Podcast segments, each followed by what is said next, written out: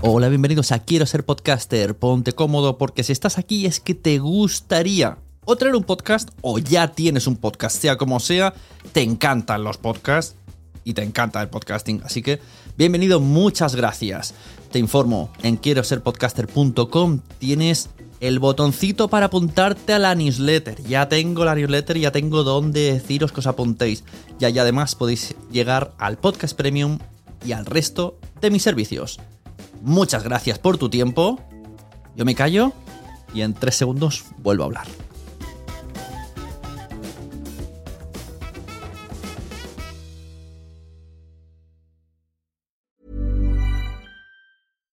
Deserves the best, and there's no better place to shop for Mother's Day than Whole Foods Market. They're your destination for unbeatable savings, from premium gifts to show-stopping flowers and irresistible desserts. Start by saving 33% with Prime on all body care and candles. Then get a 15-stem bunch of tulips for just $9.99 each with Prime. Round out Mom's menu with festive rosé, irresistible berry chantilly cake, and more special treats. Come celebrate Mother's Day at Whole Foods Market. When you're ready to pop the question, the last thing you want to do is second guess the ring. At Bluenile.com, you can design a one of a kind ring with the ease and convenience of shopping online. Choose your diamond and setting. When you find the one, you'll get it delivered right to your door. Go to Bluenile.com and use promo code LISTEN to get $50 off your purchase of $500 or more. That's code LISTEN at Bluenile.com for $50 off your purchase. Bluenile.com code LISTEN. There's never been a faster or easier way to start your weight loss journey than with PlushCare. PlushCare accepts most insurance plans and gives you online access to board-certified physicians who can prescribe FDA-approved weight loss medications like Wigovi and Zepbound for those who qualify. Take charge of your health and speak with a board-certified physician about a weight loss plan that's right for you. Get started today at plushcare.com slash weight loss. That's plushcare.com slash weight loss. plushcare.com slash weight loss. Lo que están a punto de escuchar es el podcast de la Sunecracia emitido por Hangout. Em, ¿Cómo decirlo? Al principio notaréis un poco de sonido bastante malo porque me olvidé de grabarlo hasta el minuto 6, así que he tenido que extraer el audio del propio vídeo de YouTube y se notan ciertas cosas de emitir por vídeo por online, streaming. Así que una vez pasen esos 6 minutos, el audio cobra mejor calidad dentro de lo que nos permite las Hangouts. Y eso, pues disfruten. Si quieren pasarse por el vídeo, pues verán, me verán con el look de Sunecracia, gafas de sol y corbata, y a Tamara León también con gafas de sol, y verán nuestras caras. Así que disfruten, pasen, vean y dejen reseñas allá donde, donde vieran. Muy bien, nos vemos, adiós.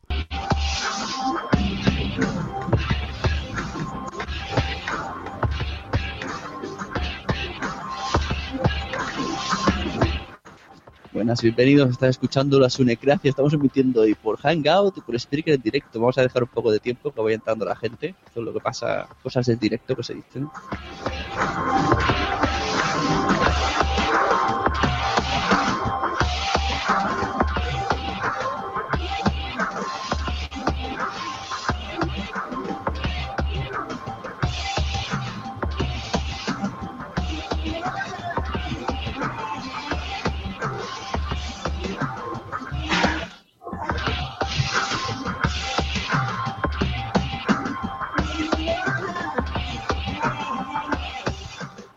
Bueno, tenemos por ahora un espectador. Vamos a ir explicando que esto normalmente es un podcast que está en la sunecracia.com. Se suele hacer siempre por Spreaker, como ahora está emitiéndose en directo. Y hoy he querido hacer una prueba por Hangout porque, mira, me apetecía ver a esta gente que tengo ahí que son muy guapos todos.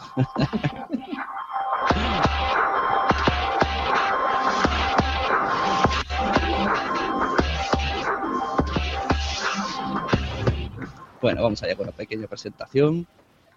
Eh, México, por si no lo sabéis, es el país más extenso del mundo, o uno de los mejores, tampoco quiero aquí cagarla, con lo yo en tortazos. Tiene 118 millones de personas. ¿Y cuántas son podcasters? Yo, si pienso en México, pues pienso en. Me viene a la mente Olayo Rubio, Pin Podcast, Byte Podcast o Dixo. Aunque también me viene a la mente Fruitcast, Chaneque Podcast, ay Chaneque, que bien me lo pasaba, Dial Podcast, eh, el podcast de Belbor, George Gill Life o Tamara León, inconfundible. Y por si no lo sabéis, en México el podcasting nació en 1999 de la mano del programa El caso del que el mundo se desintegre, este que estaba con siglas FDEQRDS. Lo que pasa es que hay una cosa muy curiosa, porque Adam Curry, que fue, mm, como comúnmente conocemos todos, que fue el creador del podcasting, esto fue en 2004, si no me equivoco. Entonces, del 2009 que pasó esto, subían cosas a este programa sin saber lo que, era un podcast. Ellos lo subían.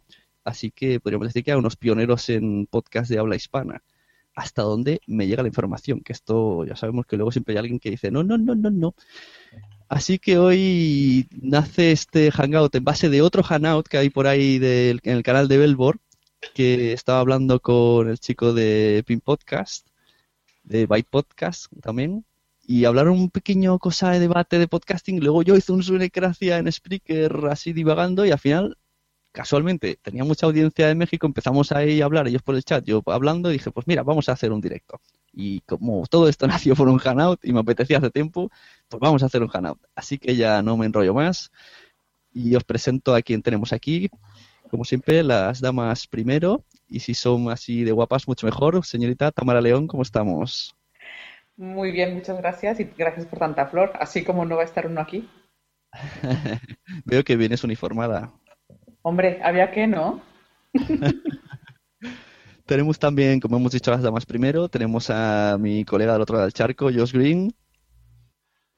Hola, ¿cómo estás? Buenas ya te iba a decir bienvenido, Sune.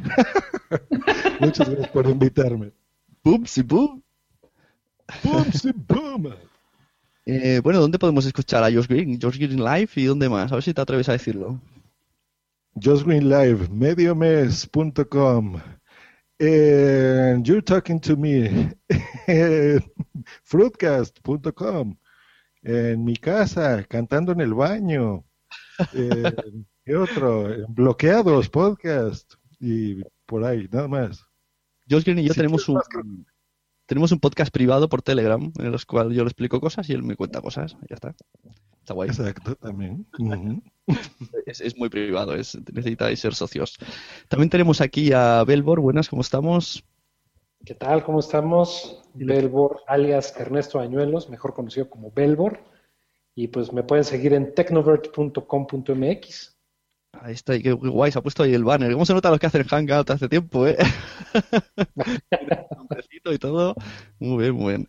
Y por último tenemos a Eduardo de Dial Podcast, que también está aquí. Nos vamos a, platicar todos juntos. ¿Cómo estamos? Muy bien, muy bien, muchas gracias. Estoy muy emocionado de estar en esta especie de, Dream Team de, los podcasts.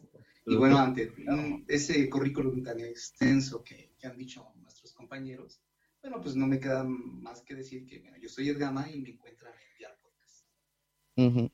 Nos dice por el chat de Spreaker, es un poco raro, no está en YouTube decir por el chat de Spreaker, nos dice Boom Boom que Belbor y Edgama le faltan las lentes, así que dejamos el detalle. Bueno, yo para empezar, para ir, empezando sacando algún tipo de tema, me gustaría que, que Dial Podcast, bueno, ¿cómo, ¿cómo te llamamos exactamente para que te identifiques más rápido? Por Edgama. Edgama pues que Ed Gama te, me explique cómo él estuvo en las jornadas de podcasting de México, porque sí, amigos, hubo unas, si no me equivoco, en 2007, y que nos explique un poco cómo fue, a partir de ahí ya que vayan surgiendo temas. También estaba señorita Tamara, que me enteré yo hace poco. Sí, señor. Sí, efectivamente, y bueno, ella y yo tenemos pruebas de que, de que así fue. No, tú tienes las pruebas, yo no las tengo. Bueno, ya porque me las pasaste, pero si no, no. Eh, sí, efectivamente fue en el 2007, para el mes de, marzo, donde convocados por, por, David Ochoa y pues el grupo que en ese momento estaba, eh, digamos, en, los primeros planos del podcasting en México, eh, pues fuimos convocados, ¿no? La mayoría de, podcasters o quienes quisieran asistir a la primera jornada de podcasting México, que efectivamente, como mencionaba Tamara la vez anterior en el chat, se llevó a cabo en, la colonia Roma, me parece ser.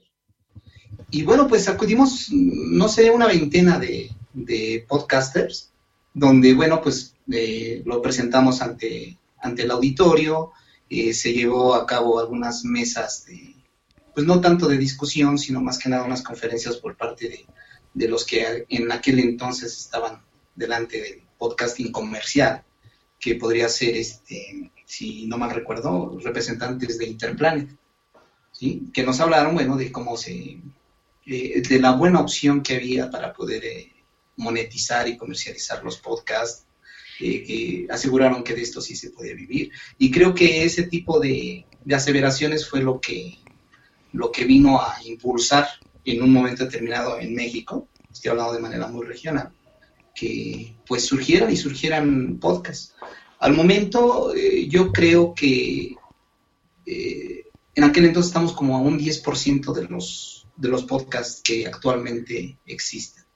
Y bueno, fue una iniciativa que pues no, por, algún, por alguna extraña razón ya no, ya no siguió adelante. Fue la única jornada que se llevó a cabo. De ahí pues empezaron a pagarse y fue un fenómeno que se dio no solamente en México, sino en España también los, pues digamos, los pioneros empezaron a, abandonar un poco su, su ritmo, a disminuir un poco su ritmo.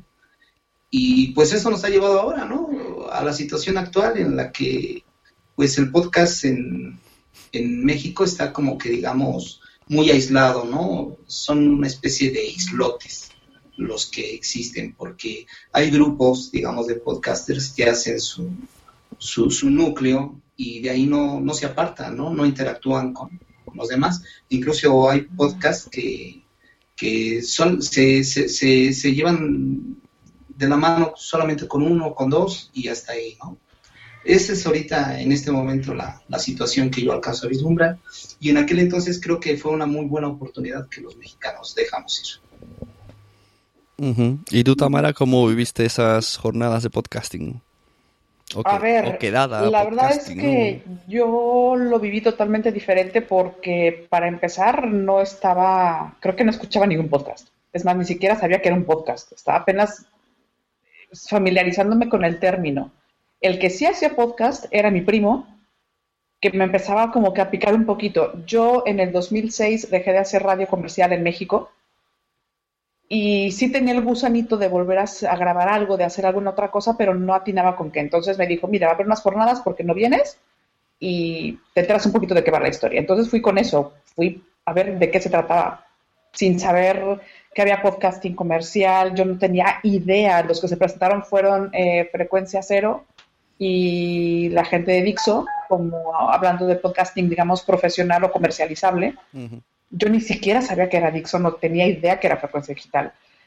Pero sí percibí un ambiente en el cual mucha gente pretendía, o eso fue mi percepción, más que aprender, más que socializar, más que buscar un poco de camaradería, por llamarlo así, eh, que los de Dixo, que los de Frecuencia Cero nos dijeran a los demás, nos iluminaran con su sabiduría para ver cómo comercializar un podcast. No se habló en esa plática en particular, que es la que yo más recuerdo, ni de contenidos, ni de formatos, ni de...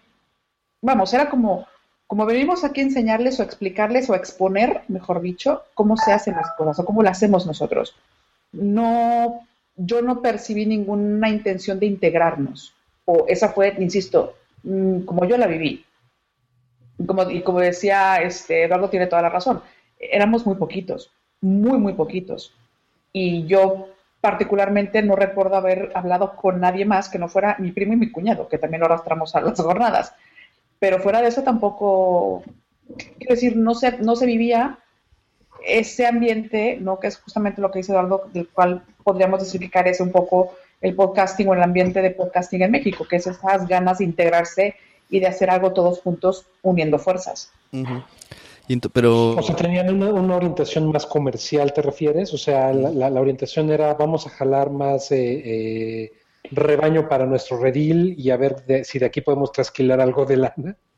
Pues fíjate que no, porque precisamente muchas de las personas que estaban por ahí preguntaban que qué tenían que hacer para, para meterse a Dixo, que cómo podían ser plan, parte del plantel, y la gente de Dixo decía, no, no, no, no, no, esto nosotros no, no queremos a nadie por aquí, este, ustedes búsquense la vida, ustedes rásquense con sus uñas, pues sí se puede comercializar, o sea, ustedes, pero cada quien. O sea, nosotros les decimos a decir que nosotros comercializamos y somos buenísimos haciendo podcasts y vendiéndolos. Pero no, algún tipo, no estamos buscando gente. ¿Hubo algún tipo de charla o debate o eran así reuniones? No, no, es que era, era una, eran ponencias, es decir, había una mesa, se sentaban cuatro ponentes y hablaban al resto de los demás. No hubo en ningún momento ningún tipo de, de debate, de... No, no, no existió. Y de hecho fueron dos, había tres, pero se canceló una, creo. Si Sí, pueden, eh, la eh, de a los que estén en. YouTube, ahorita estoy poniendo el programa en la pantalla compartida, en la página de, de cuates.com.mx del señor Eduardo, que está aquí, de Gama, hizo un post que ni siquiera él se acordaba y lo van a poder ver. Aquí nos pone una descripción, por supuesto dejaremos el link en los comentarios de este post. Y aquí veo el programa, que veo que a las 4 de la tarde, David Ochoa de Byte Podcast, que entrevistó Belbor, eh, dio la introducción al podcast y cómo se hace un podcast. A las 5 pm hicieron exhibición de podcast mexicanos, sesión de podcasters. A las 6 pm, licencias Creative Commons y su uso en podcast. Por Jorge eh, Ringenbach y León Felipe Sánchez de Creative Commons México. Que esa fue la que no se hizo. Esa fue la que se canceló. Esa fue. Y luego cerraron con una mesa redonda del podcast comercial en México por Fernando Benavides, alias Mimoso, Hermoso. de Dixon, eh, Antonio Reyes, de la revista R&R, y Daniel Cobos, de Frecuencia Cero. O sea, yo así sin, sin conocer bien qué pasó, tirando suposiciones, veo que a los que tenían cierto, podrían llegar a tener cierto interés publicitario, lo hicieron, se mo- montaron, hicieron charlas y luego no se ha hecho más. No quiero pensar que porque no consiguieron el objetivo. Pero a ver, de acuerdo con, contigo, ¿cuál hubiera sido el objetivo? Eh, bueno, pues darse publicidad, ¿no? Para ellos. Es como el otro día que hablábamos la diferencia entre la podcastfera mexicana, la que yo conozco, y la podcastfera española que yo conozco. la- una de las diferencias más, más claras que yo veo es que allí sí que está el tema monetario. Entonces, puede ser que por eso no interese tanto tener esa comunidad, porque quieras que no, pues son una audiencia que deja de escuchar otros podcasts que sí que ganan dinero por tener esa audiencia. Pienso yo, soy un poco mal pensado. No, yo, yo, yo estoy de acuerdo con Sune. Creo que al final de cuentas ese tema es, es un tema medular en cuanto a cómo ha, ha avanzado el podcast aquí en México. Si nosotros nos metemos ahorita a iTunes México y queremos ver el tipo de contenido que, que se tiene en, en los podcasts, el 80, 85, 90% de los podcasts que se encuentran ahí son podcasts comerciales ya sea adaptaciones de programas de radio que se, que se les da eh, entrada como podcasts o podcasts como podcasts, perdón, como el, todo lo de Dixo, Frecuencia Cero también sigue haciendo algunos podcasts, este, y, y algunas otras iniciativas que están obviamente intentando comercializar por completo eso.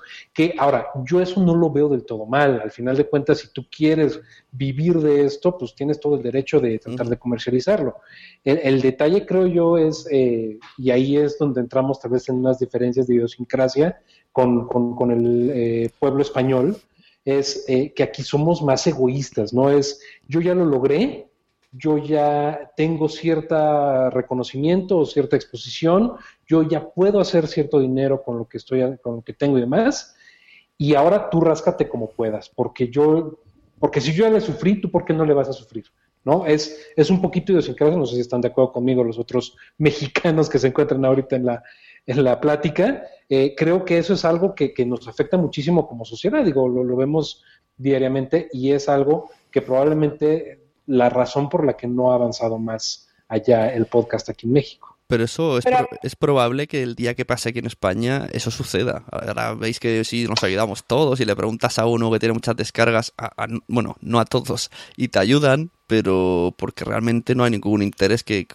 como mucho pierda algún oyente y, y- y rascando mucho. Pero claro, sí. ¿Sabes cuál es la, la diferencia? Por lo menos lo que yo he notado, yo creo que tú sabes que escucho podcasts de todos lados, Sí, de sí. España muchísimos y de México.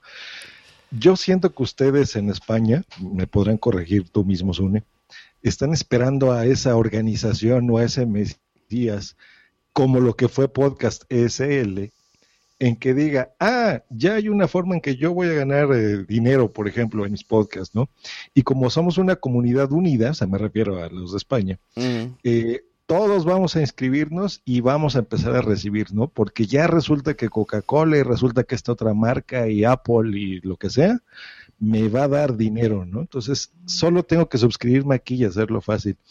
Y aquí, como platicaba Ernesto y, Tamara, eh, eso de rascarse con sus propias uñas es una expresión que quiere decir, como a mí me costó mucho hacerlo y me costó ver cómo voy a hacer el feed y pagar mi hospedaje y esto y lo otro, eh, y yo ya fui a una agencia de medios, por ejemplo, a promocionar mi producto, ¿por qué yo te voy a dar esa información? ¿no? Yo creo que eso es a lo que se refieren. Sí, sí, sí, lo, eh, entiendo, pero digo que esto pasará lo mismo aquí, que vosotros decís que es, cultural, yo digo que no, que simplemente es por el hecho de que se está ganando dinero. Es la única diferencia. Cuando pasa aquí, pasará lo mismo. De hecho, el que conozco directamente que gana dinero ya es así. No suelta prenda porque no le interesa. Como mucho, al revés, intenta meter baza para ver si se lleva algún oyente que le haga algún tipo de ganancia monetaria. A ver, yo voy a meter un poco aquí mi cuchara para irme un pasito hacia atrás. Antes de hablar de comercialización, que efectivamente se pueden manejar muchísimos intereses, yo me iría desde el punto de vista amateur. O sea, muchísima gente está haciendo podcasting en todo el mundo, México, España, vamos, en todos lados, por hobby, por gusto. Empezamos escuchándolos o empezaron escuchándolos y luego al final te vas haciendo el micrófono y de una consolita y programas y no sé qué, y al final acabas haciendo tu podcast creo que podríamos empezar por ahí. ¿Qué pasa con el podcasting amateur en México? Más que, con el profesional o el comercial. Sí, pero yo creo que, todo influye un poco. Estáis, yo veo que estáis como un poco, habéis dicho, ¿no? Cada uno va a su rollo. Yo creo que parece que hay como una especie de miedo, ¿no? De, no, es que yo no soy como de Dixo. Diciendo, yo no tengo el nivel de Dixo, pues ¿para qué voy a intentar hacer nada? Y yo creo que ahí tiene razón Tamara que debe de haber muchísimos del, de tipo Just Green Life, hay que haya un montonazo que están a su rollo y que una vez que os unáis, pues yo qué sé, que tiemble que tenga que temblar. La cuestión no es que haya o que deje de haber, sino que no, parece que no hay intentos de unirse o de tocar la puerta a Just Green Live a decir, oye, tú y yo hacemos más o menos lo mismo ya no te digo vamos a tomarnos un café. Bueno, supongo también simplemente tener cierta interacción por Twitter. También debe de ser por cercanía, ¿no? Porque no creo que alguien directamente por Twitter te diga, venga, vamos a montar algo. Yo creo que aquí... No, hombre, no. Pero, pero ¿cómo ha surgido aquí el ambiente en España con la podcastera? es decir, todo ha sido un intercambio de poco a poco y creciendo, creciendo, creciendo, creciendo. Al final es una comunidad grande. Pero a base de verse cara a cara.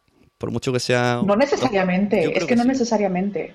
Pues yo creo que sí, que uno conoce a otro, queda, o el otro conoce a otro, queda. Cuando son 10 dicen, podríamos hacer una quedada. Quedan, mm, se van a Murcia, son 50, la gente se une y, así un poco. Pero a ver, pero por ejemplo, yo a ti nunca te he visto la cara, con todo respeto. que no quieres. No, hombre, no. Te quiero decir que, ha sido, hay, se crea mucha comunidad a través de redes sociales.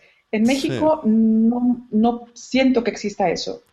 Siento que, bueno, yo tengo mi podcast y no hay como una barrera invisible que no te permite ni que nadie entre a preguntarte y a socializar contigo, ni que nadie salga tampoco. No sé si me explico o si están de acuerdo. Eso sí, pero estás de acuerdo que también lo podemos cambiar, ¿no? Ah, no, claro, por supuesto. El, detalle, aquí, yo creo que el, que el, detalle es que, ese podemos cambiar, y voy a poner un ejemplo eh, personal creo que intento ser suficientemente abierto como para decir, mándenme comentarios, mándenme cosas, eh, retroalimentación y demás. Y, en México, ese mándenme comentarios, yo recibo comentarios de españoles, de colombianos, de argentinos, y recibo un comentario de un mexicano y se llama Josh Green. Se acabó. O lector, ¿no? ¿Qué pasa entonces con los oyentes mexicanos? Y yo vuelvo, a lo mismo, vuelvo a, culpar al, al, al Goliat, ¿vale? ¿Sabes qué? Que no tienen Twitter también. Eh, en México lo que les encanta, eh, la mayoría estoy hablando, es Facebook. Eso es lo que tienen. Y nosotros, ¿qué es lo que hacemos en México, Belbor? Siempre estamos diciendo, mi Twitter es esto. ¿Qué tienes abajo de, tu eh, Hangout Toolbox, no? Arroba Belbor. Y la gente realmente entra a Facebook en México. Ah, mira, ahorita que mencionas Facebook, hace un par de días o ayer, no me acuerdo cuándo, lo vi. Puse un comentario en, preguntando justamente pues a mis amigos, ¿no? Que hay de todo y de todos lados de México particularmente, que si escuchaban podcasts y que les opinaba, o si hacía, conocían a alguien que hiciera podcast, etcétera. La mayor parte mencionó a Marta de Baile y a Olayo Rubio. Olayo Rubio entiendo porque es una persona que siempre ha tenido cierto público, no un poco más alternativo, bastante vanguardista, etcétera, etcétera. Olayo me queda muy claro. Pero Marta de Baile, a ver, es, es una figura de radio, es una figura mediática. Bueno, su podcast es su programa de radio. Ah, no, y yo, perdón, yo soy súper escucha de Marta de Baile, nadie se lo diga. Porque, o sea, la escucho todo el tiempo, ¿no? Pero, pero no es, pero es, es, es lo que estaba diciendo este, ahí, Edgar. Belfort. Eh. No, que de repente fue. El, es un programa de radio volcado a formato podcast. Bueno, es no que, es un podcast. pero es que Dixo es ese estilo, por eso digo yo, si muchísima Pero audiencia... Dixo, pero Dixo no eh, hace podcasting. Vale, sí, pero, estoy, hablabais... Dixo, Dixo no tiene un formato de radio, tiene un formato de podcasting, Hmm. pero con más producción. Sí, Esa pero, es la diferencia. no, no invitan a... Y hay otras, es une. Yo, Dixon lo conoces tú porque te presenté a Mimoso, lo entrevistaste y hiciste, pero por ejemplo, hay otra cadena que se llama Junkie MX, de una productora que se llama Factoría. Eh, puse yo, incluso a propósito, el día del intercambio, cuando tomé las riendas de WhatsApp un día, puse cortes de eso, es de un, un podcast que se llama Finísimos Filmes. También voy a poner ahí el link. Y esos tienen una producción muchísimo mejor que Dixo, ¿eh? Pero lo que me vengo a es- referir es, es ese que, que no se hacen público al, no se hacen a menos cercanos al, al oyente. No, no, yo no veo que en Dixo digan envíame tus comentarios, tal, no. Ellos hacen Exacto. muy formato de lo que aquí es radio. De voy a- viene un invitado, traigo a yo que sé de Greenpeace, me va a explicar no sé qué, eh, la Es que música, ahí adiós. yo no sé hasta qué punto es, este, no lo han hecho o se cansaron de hacerlo, que no estoy, no estoy defendiéndolos, Ujú. Pero ah, mi, mi ejemplo más cercano sería Byte, que Sí. durante muchísimo tiempo todos los episodios decía, mándenme sus audio comentarios, mándenme no sé qué, yo los leo, yo los digo, yo los hago, yo no sé qué, Sí. y decía, pues no me ha llegado nada, mándenme algo, mándenme algo, pasaba y pasaba el tiempo, y al final, pues ahorita ya no dice nada porque pues, ¿para qué pasas el oso de que no te manden comentarios? no? Claro. Pues es que Sí, sí, sí, me acuerdo. claro. Tenía Yo hasta creo- un teléfono por Skype para que le dejaran ahí comentarios, sí me acuerdo de eso. Y eso fue hace como dos años, ¿no? Y, Sí, y la sí. gente de vez en cuando les dejaba algo por ahí.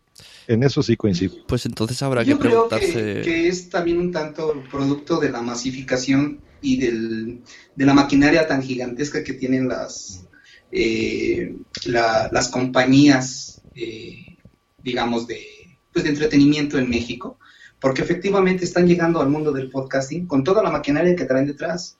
Esto les permite tener una penetración demasiado intensa como para que en otros países se ha identificado primero Marta de baile que, por ejemplo, no sé, un, un Josh Green o un Belbor.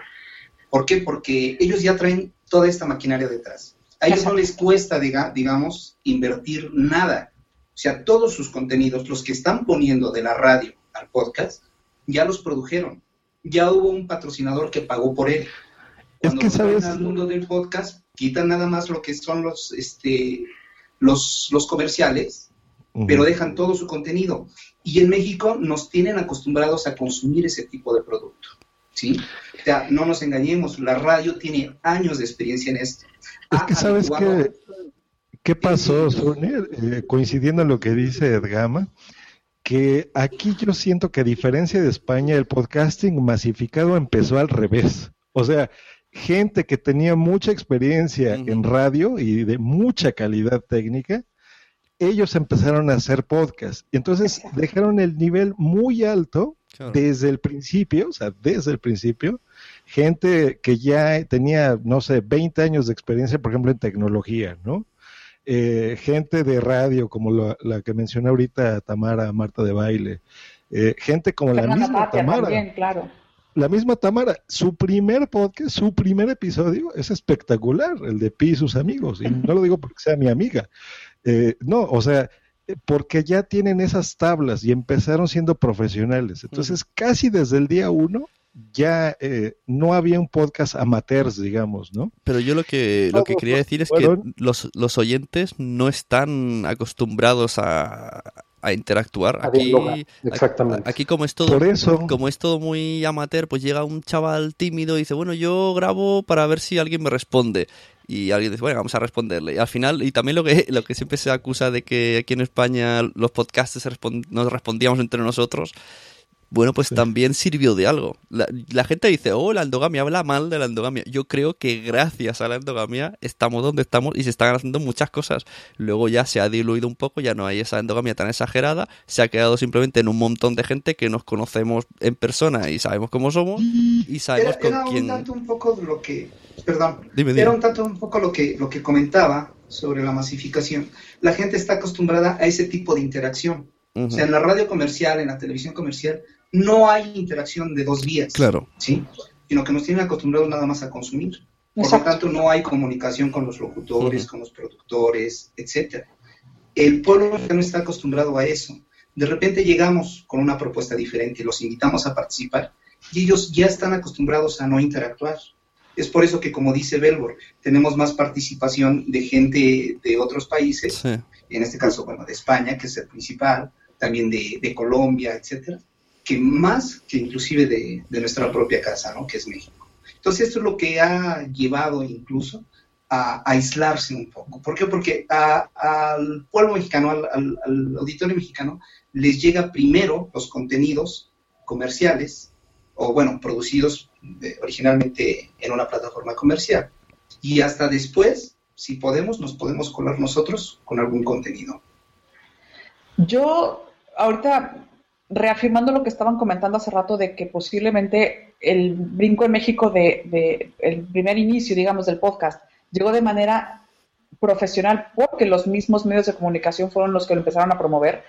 La primera vez en mi vida, es que aparte me me acuerdo perfecto en dónde estaba y casi casi que traía puesto. La primera vez en mi vida que yo escuché la palabra podcast fue de la boca del director de programación de Grupo Asir, y dijo, a ver muchachos, eso está pegando mucho en Estados Unidos y tenemos que empezar a trabajar en ello. Se llama podcast y todos con cara de, ¿what? Y nos explicó que era un podcast. Y su, su, su explicación fue, es un archivo de audio que podemos extraer de nuestros contenidos y subirlo a Internet. Esa fue su explicación. Entonces, claro, yo durante mucho tiempo dije, pues eso es un podcast.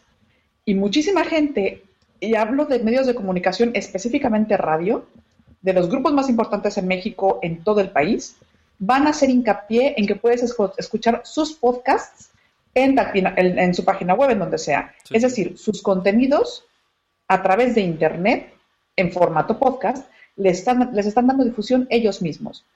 Entonces, no puedes competir con eso porque, como estaba diciendo Eduardo, ellos tienen una maquinaria inme- in- inmensa, impresionante. Tienen los medios, tienen el micrófono abierto de manera masiva y nacional.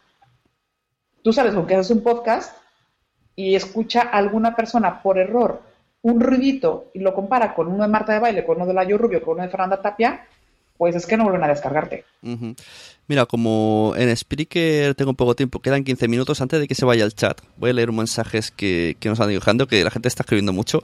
Tenemos a Otto que dice, Tamara ha dado en el clavo el hobby, del hobby a lo profesional. Uno nos quedaremos en el hobby y deseo de compartir y otro nos eh, conseguir una identidad y hicieran eso. Eh, al menos que se definan la vía de lograrlo. Hay podcasts que se crean porque... Claro. Jolín, que el chat este es un poco incómodo. Hay podcasts que se crean porque se a su negocio. El tema es ganar dinero del podcast. Cuñas publicitarias es alguna alternativa visible y lógica. Bueno, y luego el resto. Hombre, las cuñas yo creo que están ahí, pero vuelves a lo mismo. Estamos hablando ya de un siguiente paso. O sea, sí se puede comercializar un podcast, Pero desde luego yo- que se puede. yo puedes vivir de ello, por supuesto, puedes vivir de Sí, ello. Os pregunto, Pero os pregunto aquí que estáis vosotros y también a todos los oyentes podcast de, de España. ¿Realmente el objetivo es ganar dinero? Yo respondo por mí, para mí no. Como mucho, mm, yo qué sé, me gustaría, yo qué sé, bueno, me gustaría, no me importaría que ganara algo mínimo para, incluso yo lo invertiría para hacer regalos a mis oyentes o para pagarme un hosting, vamos, nada más. No, o sea, mi objetivo no es ese. Siempre se habla de, de monetizar, de monetizar, pero para mí no es para nada el objetivo. Porque yo además... te lo dije la vez pasada, yo estoy aquí para que me descubra un millonario. Yo Bueno, que necesito eso- un mece- un mecenas que me ayude a...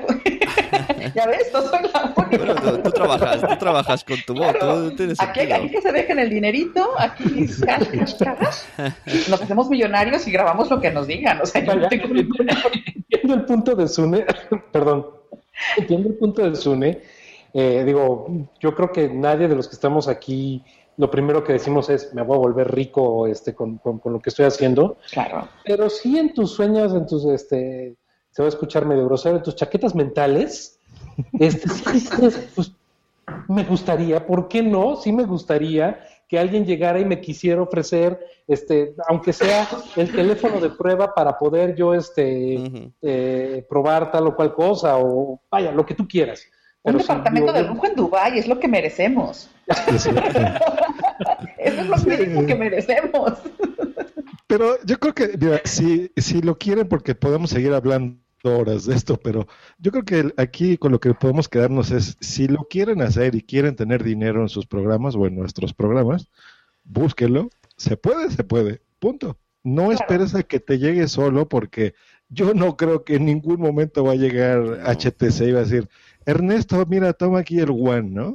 Eh, para que ahorita que oí que vas a cambiar de Apple a Android, te lo regalo, como no, amigo. O sea, no va a llegar nunca. Eh, si nosotros buscamos los patrocinios, llegan, punto. No, no creo que sea tan difícil. Hombre, eso está Digo, claro. Tú pues, en, el, trabajo, ¿no? tú en el Yo trabajo. creo que de manera general, pues es el sentir de todos los presentes, ¿no? O sea, eh, entramos al podcasting, pues a lo mejor por un deseo personal, una afición, una inquietud que tenemos por comunicar. Y de ahí se presenta la opción a lo mejor de monetizar o no. No estamos peleados con ello. Yo de los presentes nunca he escuchado que critique a alguien que está monetizando o ganando dinero, ¿no? Eso digamos que es una opción.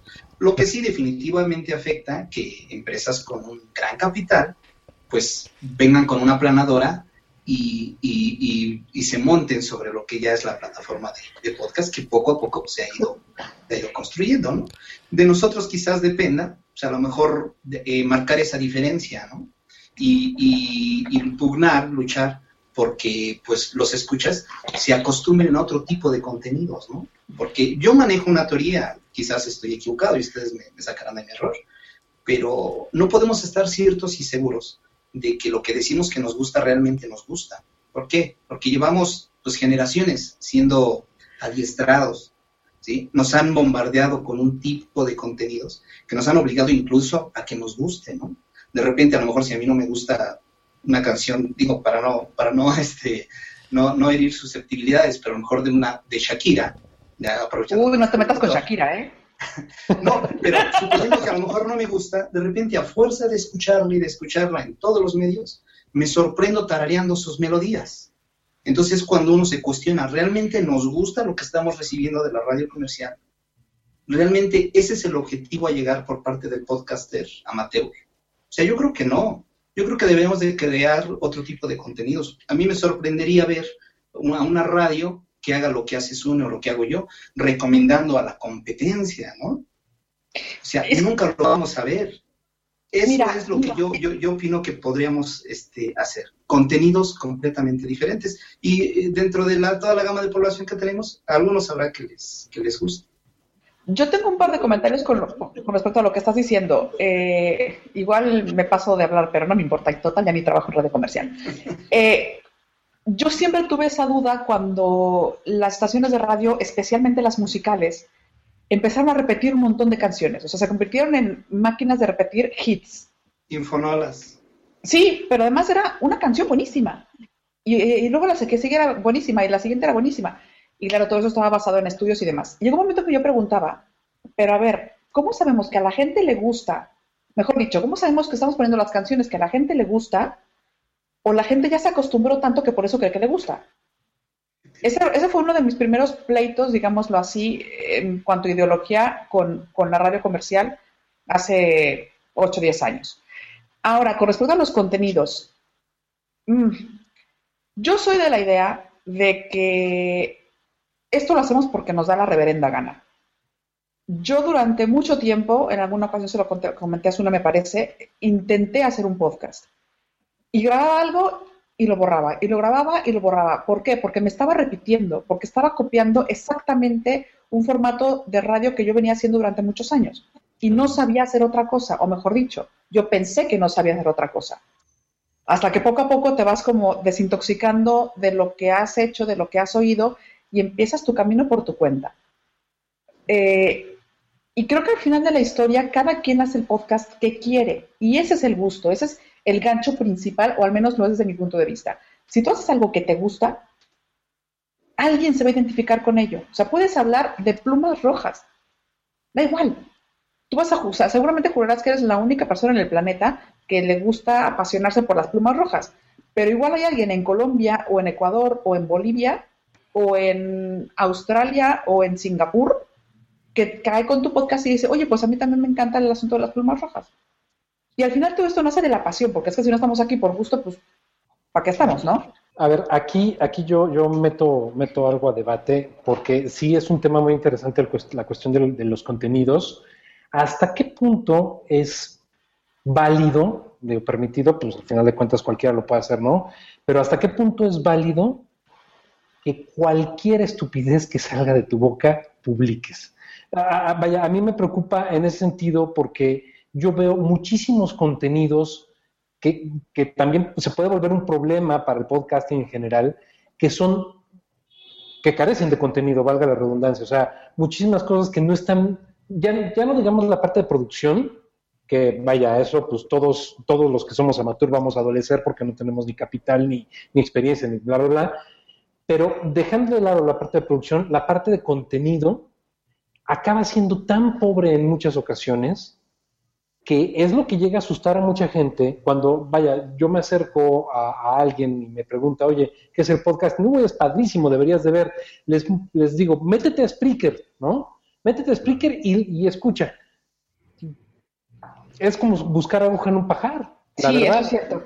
Como Mira, es como buscar una aguja en un pajar, porque no sabes qué escuchar, y lo primero que escuchas es tal vez al, al chavito, que, se le ocurrió a probar. Vaya, no estoy diciendo que esté mal probar. El problema es que se meten todos los, ahora sí que todos los este, sacos en un costal o toda la harina en un costal y no se puede, no hay una forma de, hacer una división de contenidos que pudiera hacer más sólido el, ambiente. No sé si logro transmitir mi, idea. Sí. mira, respondiendo a tu pregunta original de qué tan válido es o no hacer lo que se te antoje por, por donde sea, pusiste el ejemplo de Spreaker, yo creo que eso es totalmente válido. O sea, cualquier persona puede decir cualquier estupidez o puede hacer un programa súper profesional y bien editado en la plataforma que sea, puede ser Spreaker o no, eh, puede hacer lo que se le antoje. Y eh, el contenido, pues depende también de esa persona, porque así como hay gente totalmente estúpida que hace programas estúpidos, también hay audiencia que le encanta eso y que se le hace aburridísimo escuchar un podcast totalmente hablado perfectamente, con una dicción correcta y con terminología muy eh, formal, ¿no? Eh, y hay gente que le encanta eso, ¿no? Pero te digo, depende de, quién, ¿no? Pero yo entiendo el punto, el punto que estaba preguntando, o supongo que a eso te referías, Ernesto. es que es mejor te digo, Ernesto, me sale más del corazón. Este, que claro, si, se intenta un poco hacer masivo, por llamarlo de alguna manera, el podcast y llevarlo a oídos vírgenes, que de pronto se topen con un speaker que está cantando una canción, washawashándola en japonés mientras se está bañando, pues igual no es la puerta de entrada para, para alguien que diga, ah, pues mira, esto es el, esto es el podcasting, ¿no? Eh, eh, eso era, digo, eh, entiendo lo, que, lo que tú dices, eh, Joss, vaya, cada quien es libre de hacer con su pelo lo que quiera, yo me lo corto. Este, el, punto es, este, hasta qué punto eso está perjudicando a toda una comunidad. Ya no estoy hablando nada más de México, estoy hablando en general a toda una comunidad de podcasters que mayor o menor medida está tratando de hacer cosas con calidad, aunque sea amateur, que está tratando de hacer cosas, que se está dedicando a preparar, a buscar un tema, a estudiarlo o no, o, no vaya, a, hacer cosas interesantes. Y que de pronto tú estás en tercer lugar porque la mala suerte o lo que tú quieras te hizo estar en un tercer lugar y dos lugares arriba de ti hay alguien que está poniendo, como decía Tamara, este, su canción en el baño y el otro está grabando sus eructos o Sí, saber, ¿no? Entonces, Da mucho coraje. Eso justo lo hablé ayer con Sune, ¿no? No vamos a dar nombres, pero él sabe perfectamente bien a qué me refiero. De que hay muchos contenidos que de repente decimos, es que no puede ser que yo estoy entregando un producto de calidad con un contenido interesante, eh, incluso con una buena producción, y, y yo tengo, no sé, 100 descargas y el otro tiene 10.000 descargas, ¿no? Pero ¿de quién estás hablando? A ver, no, no te pido que me digas el nombre, evidentemente, pero es una persona que posiblemente tiene cierto impacto masivo. Eh, no, tiene un impacto fregativo. O sea, si tú en un podcast hablas mal, mira, si yo ahorita hablo mal de Ernesto y le digo, Ernesto y Edgama son unos tal por cual y no me gusta y son muy técnicos y debería de usar peluca, eh, y eso lo digo en mi podcast, alguien le va a decir, oye, Josh Green está hablando mal de ti, maestro. Entonces, Claro.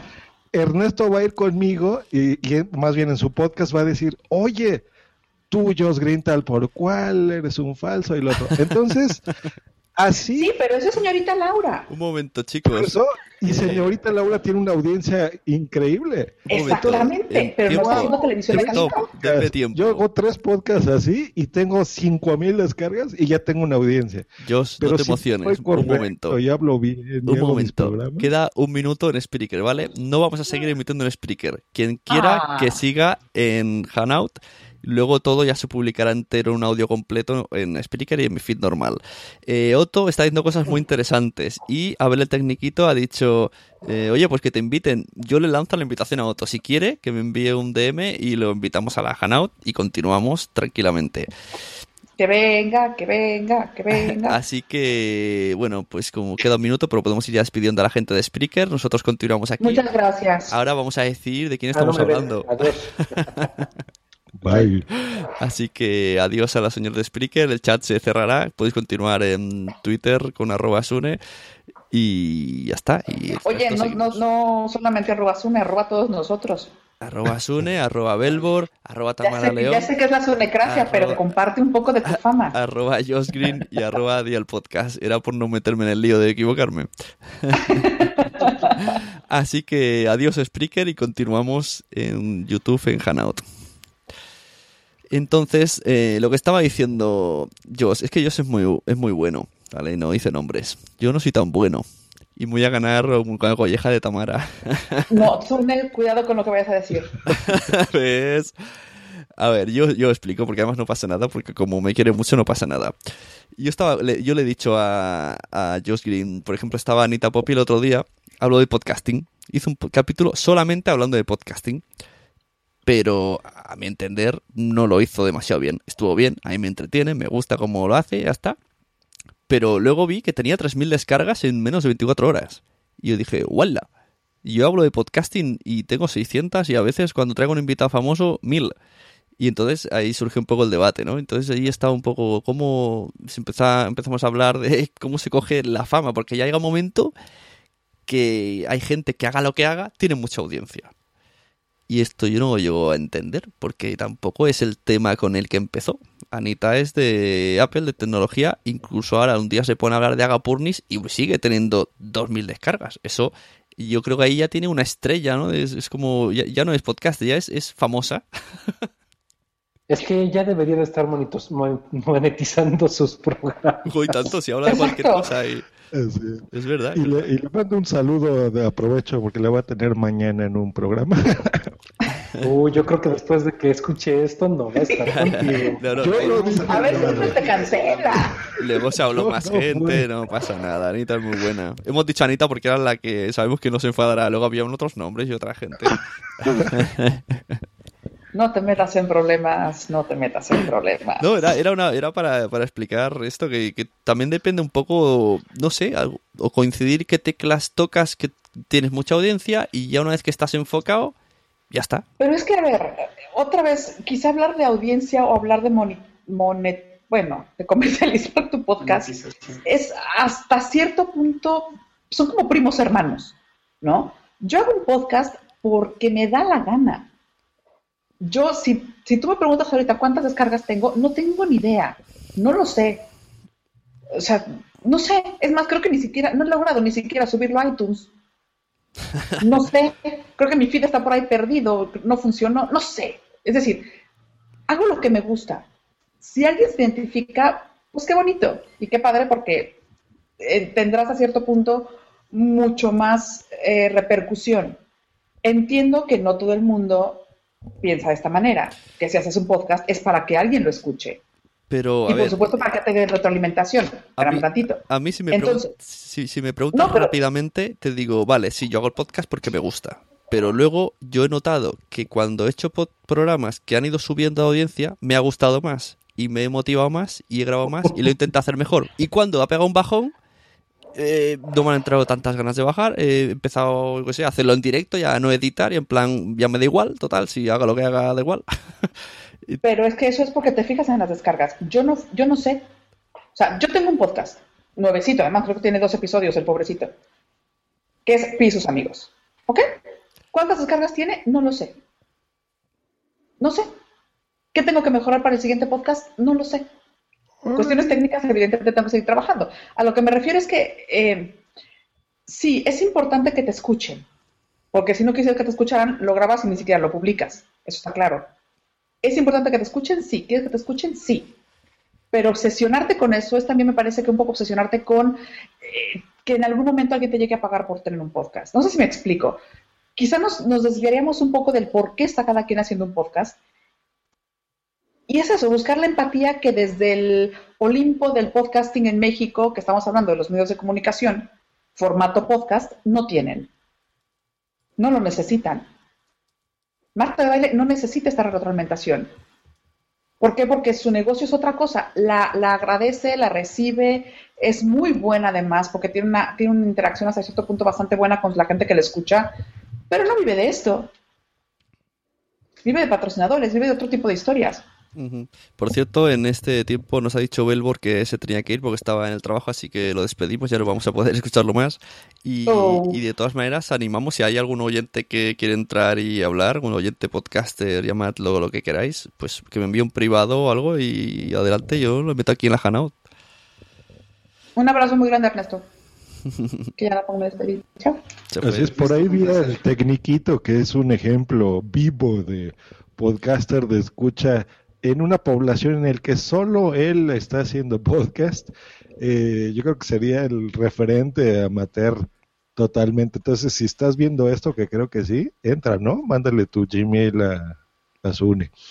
Este, y pues sigamos antes lo que ahora que has dicho, que él, es el único que graba, que graba en su población, también una vez que cuando empezamos a hablar de este debate en, versión texto, Josh Green sí que dijo que uno de los problemas o, motivos de por qué está el estado de podcasting tan diferente con el de España, que era una de las cosas porque a mí me sorprendía, que, veo que, que, tiras mucho para el lado español como si allí no, no lo tuvierais, y uno de los motivos era eso que decía Josh, que, que es una extensión muy grande, entonces mm, es difícil reunirse, es difícil difícil contactar y no sé, pereza. A ver. Bueno, escucho de los dos, ¿eh? o sea, lo que pasa es que contigo y con eh, la podcastfera, digamos, española, me llevo muy bien y tengo mucha empatía, pero realmente con podcast en México, mira, es más cuestión de, de gusto, fíjate porque aquí ya me acostumbré en México a oír los podcasts de casas productoras de podcasts importantes que producen bien, que me gustan, que me interesan. Eh, los amateurs no me gustan tanto, fíjate, de mi país. Y yo de ustedes, los que escucho es al revés, los, los amateurs.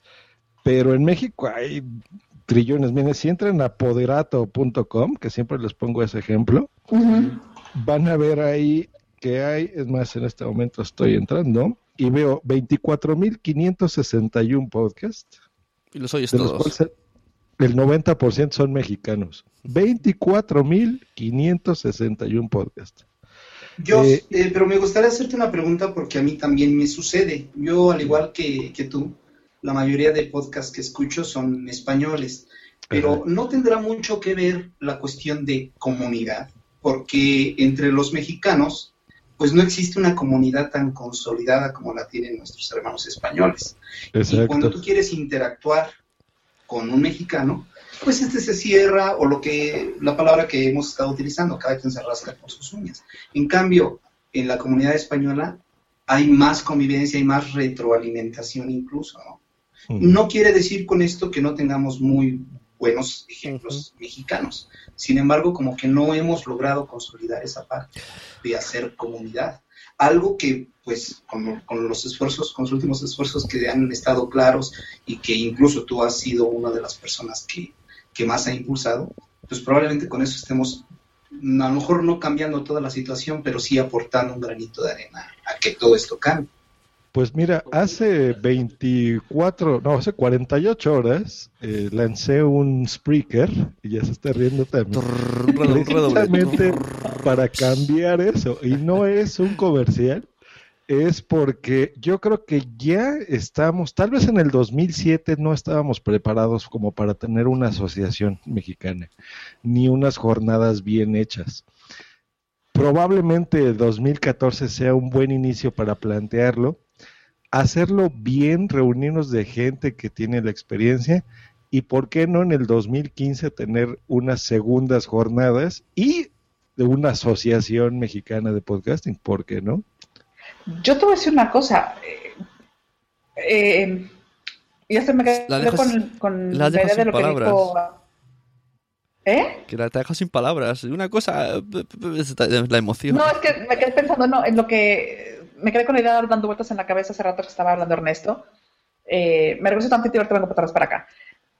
Del un poco cómo darle difusión o cuál podría ser esa puerta de entrada al podcasting mexicano, ¿no? Sin que sea necesariamente, pues entra Spreaker y a ver qué te encuentras, o entra Evox y a ver qué sale.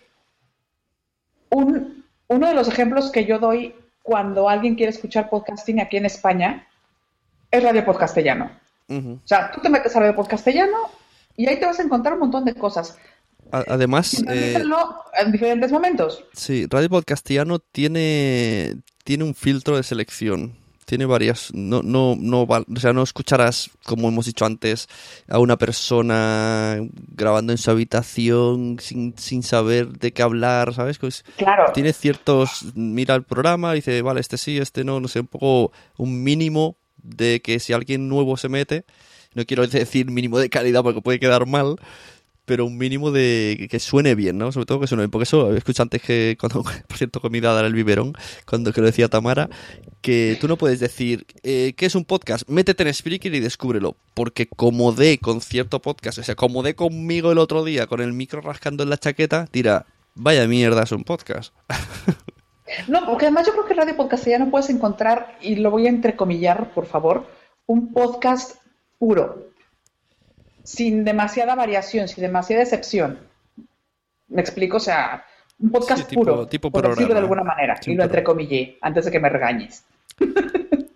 Eh, posiblemente un radio podcastellano en México podría servir para eso, para dar una alternativa de, de podcasting amateur, juntarlos todos sin que tengas la necesidad de estar buscando a ver dónde. ¿No? Ya se me congeló este Josh Green. es verdad. Quedó mirando al horizonte. Se, se ha quedado con... Ah, no, no está congelado, está Ahí ahí. estoy. Sigo escuchando, sigo escuchando. Ah, pues de pronto dije, ya se congeló la imagen. Bueno, pues básicamente era eso. Y con respecto a lo de las jornadas, me parece una gran, gran, gran idea. Y sí, estoy totalmente de acuerdo en que ya hace falta, en que creo que ya estamos mucho más preparados. Y digo estamos porque yo estoy de aquel lado y yo estoy de este lado. Yo estoy en todos lados. Soy ajonjolí en todos los moles. Este, y al final, tanto las jornadas como la asociación me parece que son ya pasos necesarios. E insisto, posiblemente un radio podcastellano vendría de alguna manera a, consoli- a consolidar toda esta idea de, de comunidad, que es la que dice Eduardo que hace falta, ¿no?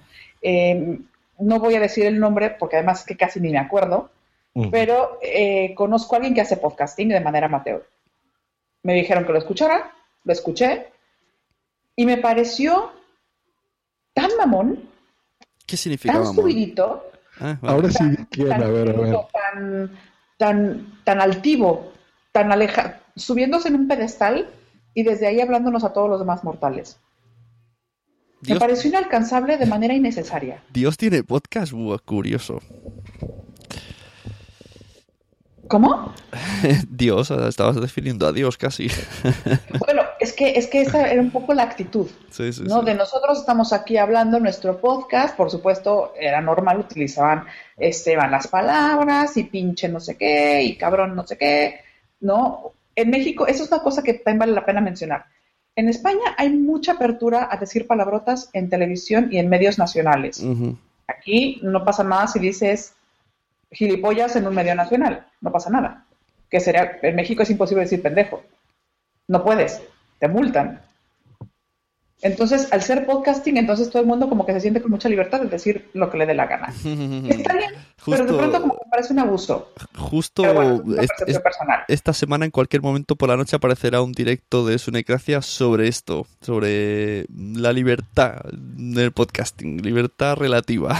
y ahí lo dejo. No, no, a lo que me refiero es que, bueno, en México te digo, al, al tener en los medios de comunicación esa limitante, pues uno tiene un micrófono de manera abierta y libre, entre comillas, y pensamos que decir pendejo frente a un micrófono ya somos súper irreverentes y súper no alternativos. Y vamos a tener un montón de rating y de descargas. Y- Pues no, no necesariamente. ¿Y, y por qué en México... en No, perdón, no tuve la, no tuve, no me sentí ni interpelada, ni me dieron ganas de terminar el podcast, ni de mandarles un comentario, ni una mentada de madre. Claro. Dije, ¿para qué? Es que ni la van a leer. Y así hay muchos, ¿eh? Aquí en el norte del país. ¿Quién sabe si sea el mismo que, que yo estoy pensando? Eh, probablemente así sí no. lo sea. Y Pero yo creo que un- perdón, un- el, el motivo de, de- de que sean así es precisamente porque, como lo comentaba Tamara, eh, México está prohibido, digamos, eh, decirlo al aire de manera abierta y ellos creen que siendo lo contrario van a ser más contestatarios, van a ser más originales, ¿sí? Y, y- y de alguna manera le van a dar más fuerza a lo que dicen, cuando pues realmente los que realmente los escuchamos, pues sabemos que no es así, ¿no? O sea, Hay una verdad que subyace detrás de las palabras y no necesitas recurrir a este tipo de palabras o este tipo de aseveraciones para reafirmar la razón que puedas o no puedas tener. Qué bonito habla Eduardo. Ah, Sí. muchas gracias. Qué bonito habla este caballero. Gracias. Pero a ver, carnal, yo no te entiendo, chingada madre. ¿Qué, qué coño quieres decir? Se dice Mira, que Mario, chingados. para que Se veas. dice que chingados. Este, mira, te ofrezco que cuando suba este episodio se une, lo vuelvas a escuchar, quizás me puedas entender. Qué malos sois, qué malos sois. Porque, Bueno, lo que- guate, aquí hay tomate. no todos hablamos así, guate. Claro, estáis aquí conteniéndoos. Eh, lo que iba a decir, que, Epa, epa, epa, epa, arriba, arriba. ¿por qué en México es más fácil a- al consumidor ver vídeos? No sé si serán podcast en vídeo, bloggers, llámalo como quieras, que coger un móvil y escucharlo en podcast en audio. Que eso es otra, aquí siempre, confund- siempre re- a podcast nos referimos en audio y no también es, es en vídeo. Pero ¿por qué parece más fácil? Cuando lo otro puedes hacerlo mientras lavas, mientras... Por la cultura de la televisión, Zuni. En Es México, cuestión cultural. todo Híjole. el mundo ve la tele, la ve, o sea, sí escucha radio, pero no tanto. eh, pero sí ven televisión y ven muchos, muchos contenidos basura en televisión. Entonces, cuando oyeron un podcast, dijeron, ah, pero mira, está la versión en video, la voy a ver. Y se me hace más interesante entrar a donde sea, a YouTube, a la página. Porque aquí la gente, te platico que no entra mucho por un podcatcher o por feed. A veces ni siquiera sabe y está escuchando o viendo un podcast. Aquí hay una plataforma de Prodigy que se asoció con Microsoft, que es Prodigy MSN, donde muchas eh, personalidades, incluso televisión o prensa, hacen podcast. Ahí está Fernanda Tapia, ahí están muchas personas que conoce Tami. Eh, y tienen podcast y la gente entra a una página a escuchar ese podcast o a ver ese video podcast. No se suscribe por feed. Ujú. Es que justamente a eso iba yo. No, es posible que tenga que ver con un hábito de ver más televisión que de escuchar radio, aunque bueno, podría ser un tema de otro debate. Sin embargo, creo que ahí has dado en el clavo, Jos. O sea, se trata de que es mucho más fácil ver un video que Claro. el proceso de descargar un podcast. Porque ya que llegaste a descargarlo, se descarga solo y lo escuchas. Eso es fácil. Pero el, el proceso de me gusta, me suscribo, el feed, el podcatcher, ta, ta, ta, ta, ta, ta, ta, ta, ta, me estás hablando en japonés. Sí. Claro. El simple hecho de, de acceder a imagen con audio eh, provoca que, que les sea más fácil consumirlo. Es decir, en pocas palabras, y diciéndolo con todas sus letras, somos huevones. ¿Por qué? Porque cuando vemos video, todo nos, llega, no tenemos que interpretar nada. Mientras que cuando estamos en audio, tenemos que esforzarnos un poco más por poner atención. ¿sí? Estamos acostumbrados a que, a que las televisoras nos, nos entreguen todo ya incluso digerido. Sí, sí. Y lo que nos avienten, eso es lo que consumimos. Mientras que cuando es en audio, nos cuesta más trabajo a los mexicanos.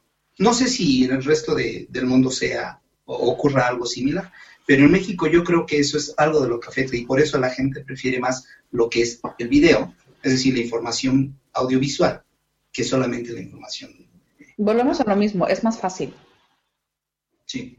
Es más fácil. O sea, ya sea porque visualmente te requiere menos eh, esfuerzo mental, ya sea porque es mucho más sencillo entrar a una página que descargar el, podca- el esto, o porque no te quieres complicar la vida buscando contenidos. Así es, Claro. eh, los contenidos que abundan en México son de ese tipo y estamos acostumbrados a consumirlos. Y cuando nos presentan una, una alternativa diferente, pues híjole, qué hueva, ¿no? O sea, qué flojera. Claro. Pues mejor me regreso a ver la televisión, el canal de las estrellas, y ahí Mira, vas a entregar inclusive el Aquí hablando noticia. de cifras, Une, para que te des una idea de lo que decimos del audiovisual, Sí. aquí hay un personaje que se llama Wherever Tomorrow, Ups. que entra, mira, él publicó un video, ¿tú cuánto crees así que puede tener una reproducción de un video? Así lo más loco que se te ocurra, Zuli. No sé, 100.000. Tiene de 3 de 3 a 5 millones de reproducciones. Uno cualquiera, sí. Y bueno, no, a ver, Wherever Tomorrow empezó siendo, pues eso, una figura de YouTube. Claro, y ahorita está, creo que es en el top 10 mundial, debe estar como en el 3, 4, alguna cosa Así así. es, el 5 es Yo soy Germán. Eh, ah, mira, tú lo sabes. Y, y son, o sea, son eh, cantidades ridículas que tú dices, no puede ser que, que tenga esa, toda esa audiencia. Y estamos hablando de que no, no es que sea bueno, ¿eh? Yo creo que a los tres que estamos aquí, no sé, Gama, pero yo podría asegurar que a, a Tamara, como a mí, así detestamos ese tipo de, de contenidos. O sea, No es, sí, no es mi, no es mi contenido. Sí, o sea, es algo vulgar, es algo grosero, es así como un... No, es que no, no quiero decir Es, nombres, es, pero- caca, pel- es caca pedo culo pis. Exacto. Efectivamente. Es un contenido que si no tienes nada que ver, ni siquiera lo miras, ¿no? Sí, bueno, ya- es Hasta que- ese grado llega, ¿no? Sí, no tiene. Pero es que tampoco nosotros somos público de Wherever Tomorrow. No, claro. Wherever va No para niños entre los 8 y los 15, 16 años. Exacto, pero aquí es eso, respondiendo a tu pregunta, el, el video, ya sea en formato podcast, en videoblogs, en, no sé, youtubers o como se llamen, eso es lo que ha tenido muchísimo más éxito. Y también porque la, la aplicación de YouTube está en todos lados, o sea, Claro, está en tu televisión, está en tu iPad, está, si compras un Blu-ray viene, si tienes un Apple TV ahí está. Ahora, yo voy lados, a, ¿no? voy, a, voy a hacer una pregunta porque es que esa no me, nunca lo he pensado. Aquí en España, Sune, ¿tú consideras que hay tweet stars? Sí, claro que los hay. Dime nombres, ¿quiénes podrían ser? De hecho, tienen un podcast. ¿Quiénes son?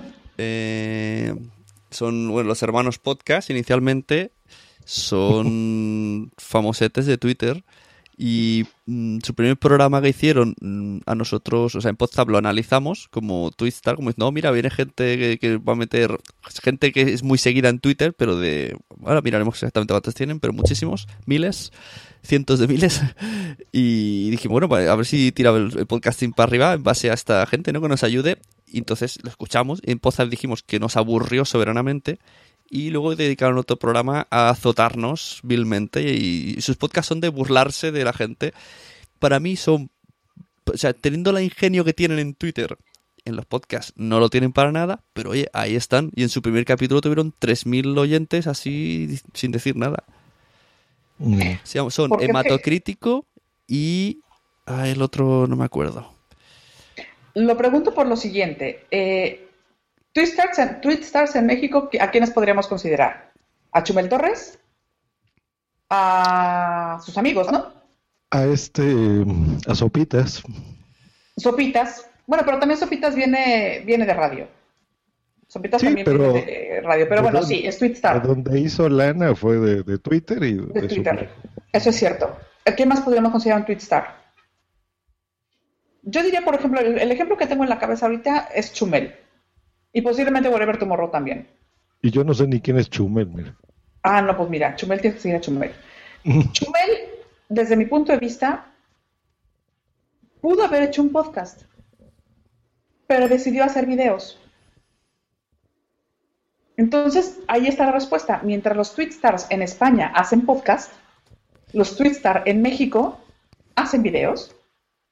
Es ¿Qué que va no- a tener más impacto? un- el una video. vez, sí, una vez que están en vídeo no quieren echarse para atrás. Yo conozco el chico este de mm, que sale en Qué vida más triste, que es un videoblogger que estaba, luego sale- fue contratado en la tele y ahora hace como podcast en vídeo, cortitos. Y un día le comenté por Twitter y dijo, ¿por qué no te pasas a los podcasts? ¿Has probado alguna vez? Y me dijo, ¿para qué? Dice, eso sería bajar un escalón, me dijo. Y yo, ah, vale. Pues es que, es que es mucho más complicado hasta cierto punto. Si ya tienes montado el chiringuito, ¿no? Ya tienes montado el negocio, ¿para qué te vas a meter a hacer un podcast? Ya la gente te vio la cara, ya la gente te conoce. El video te da fama. El video hace que la gente te, hace que la gente te reconozca en la calle, que también es lo que mucha gente podría buscar. El podcast, ¿no? Sí, sí, claro. Estoy enviando una invitación a Abel, el tecniquito, que me está diciendo que quiere entrar. A ver si conseguimos que entre. Mira, ojalá. Este, bueno, volviendo un poquito a lo de la asociación y esto, y aprovechando. Venga, cuenta, a ver, ¿cuál es tu idea? ¿Cómo quieres...?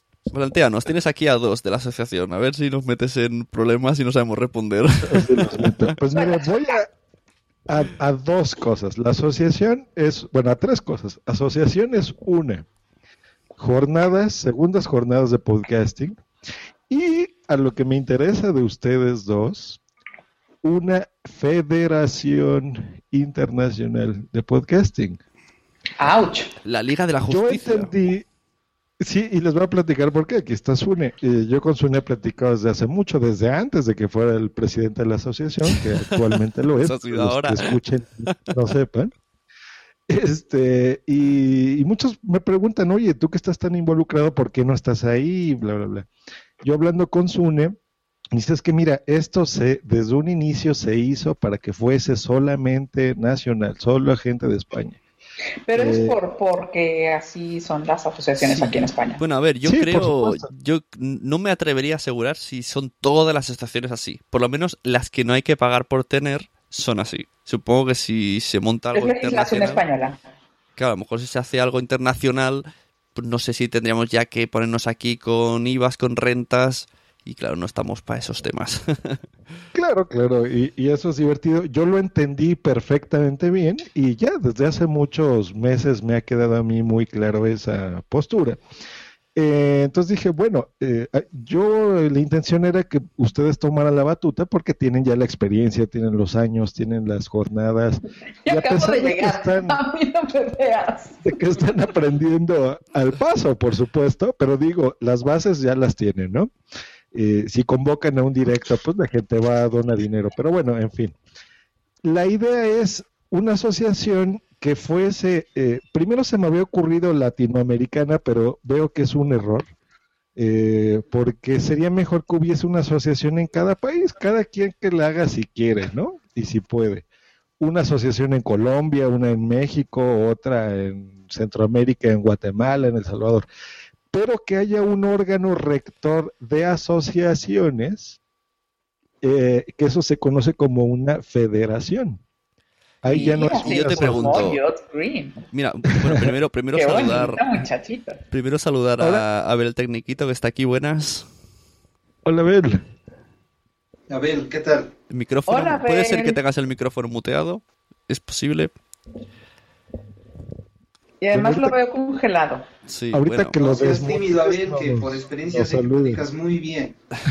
Bueno, pues hasta que Abel se descongele, eh, te pregunto yo, ¿y cuál es el objetivo de tener una federación de podcasting? Unificar a todos los podcasts de habla hispana Vale. en un solo lugar. Y que, y luego, pero vuelvo a hacerte la pregunta. ¿Para qué? Exacto. ¿Por, por qué? ¿Para qué? ¿Por qué necesitamos esa federación? Para Por supuesto, no, no se necesita, así como no se necesita Por ninguna si- asociación. por si de vienen ningún tipo, yo- ¿no? ya- por si vienen un día los extraterrestres y, y tenemos que enviarles información, ¿no? Nos reunimos los presidentes de, de todos los países y decidimos cómo hacer el podcast mm, interestelar. No, no, no, no, no, no, y se ofrecen como voluntarios y ya está. A mí. Por supuesto. No, mira, como- eh, eh, es la misma pregunta que, que cualquier podcast inicial que andaba por solitario decía, ¿y yo para qué quiero una asociación? ¿No? ¿A mí de qué me sirve? Eh, y tú pues tienes la respuesta.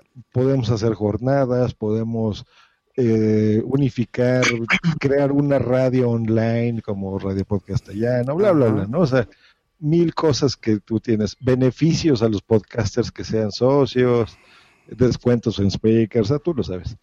Y de por qué, por ejemplo, una, una federación, eh, de entrada, pues te digo, unificar y estar todos los podcasts de habla hispana de cualquier parte del mundo, que nosotros escuchamos muchísimos podcasts de diferentes partes del mundo en español, eh, unificados, por ejemplo, ¿no? Eso se me ocurre. No, no, yo no lo, yo no pienso como ustedes, me tengo que informar, porque a mí sí no me gustaría que, que los socios tuvieran que pagar cuotas ni cosas por el estilo. Y menos en una región del mundo en el que el dinero no sobra y no tenemos mucho dinero. Simplemente por eh, todo lo que estuvimos hablando al principio, ¿no? De que decimos, cada quien se rasca con sus uñas, todo el mundo está separado, eh, por qué no hay jornadas y, y cuando nos enteramos que hay alguna reunión como las jornadas de podcasting de, de las JPod 14 Bar, eh, tuviste, ¿no? Mucho apoyo de México, dinero de. México que se daba sí, sí. a ustedes. ¿Qué pasó? No, eso, eso que sí, que, que sí que me sorprendió que hubo mucha gente de México que donaba. Y por cierto, eh, que no, entonces, no, no les eso- no interesa eso- comunidad y yo creo que sería el momento. Que se haga o no, yo dependería muchísimo, por supuesto, de, de todo el mundo. eh, y no porque sea una asociación de Josh Green, o sea, simplemente porque sea la asociación mexicana eh, que exista, si se puede hacer, me encantaría, yo creo que sería una, una cosa muy bonita, ¿no? Y la federación, pues simplemente para unirnos de entrada, por ejemplo, México y España, que serían las que yo conozco, y si en algunas otras partes del mundo existe alguna asociación similar, eh, pues que, que nos hermanemos entre todos, ¿no? Yo creo que sería algo interesante. Yo te quería responder a eso de que has, has dejado ahí de una asociación de pago, ¿no? Primero decir que Yo también iba a contestar. que no es obligatorio que una asociación sea de pago. Luego, estas asociaciones de pago, primero porque se creó así, mm, yo tengo muchos mm, pensamientos personales que me gustaría... Resérvatelos. Sí, resérvatelos. Eh, se ha intentado rebajar cuotas, los socios han dicho que no están de acuerdo. ¿Y, una, ¿Y por qué se, se paga en esta asociación en especial? Primero porque gracias a eso se están haciendo muchas cosas y también porque quieras que no, que sabes que el que está pagando tiene interés real de estar ahí y no está apuntado porque sí. De hecho, hay una lista de simpatizantes que a la que le hemos enviado el podcast en un, en un formato así elegante al email es antes escurito. Porque dice que pesados. O sea, imagínate si fueran socios. Entonces también nos está como un poco para saber quién es realmente socio. Y ellos han decidido también no bajar cuota. Y Voy a, voy a interrumpirte en este momento, Sí. Sune, si no te un, importa. un momento, Tamara, ahora, ahora me corriges y me dejas bien. Sí. Eh, ha entrado Este, Abel. no. que- que- No, a ver, eh, si se cobra una cuota en la asociación eh, de podcasting en España, es primero para cubrir los gastos que se generan desde, eh, por ejemplo, hay un sistema de mailing que se utiliza y ese, pues evidentemente hay que pagarlo. Hay, vamos, hay gastos que se van generando poco a poco y esos, pues evidentemente tienen que salir de algún sitio y por eso se cobran las cuotas.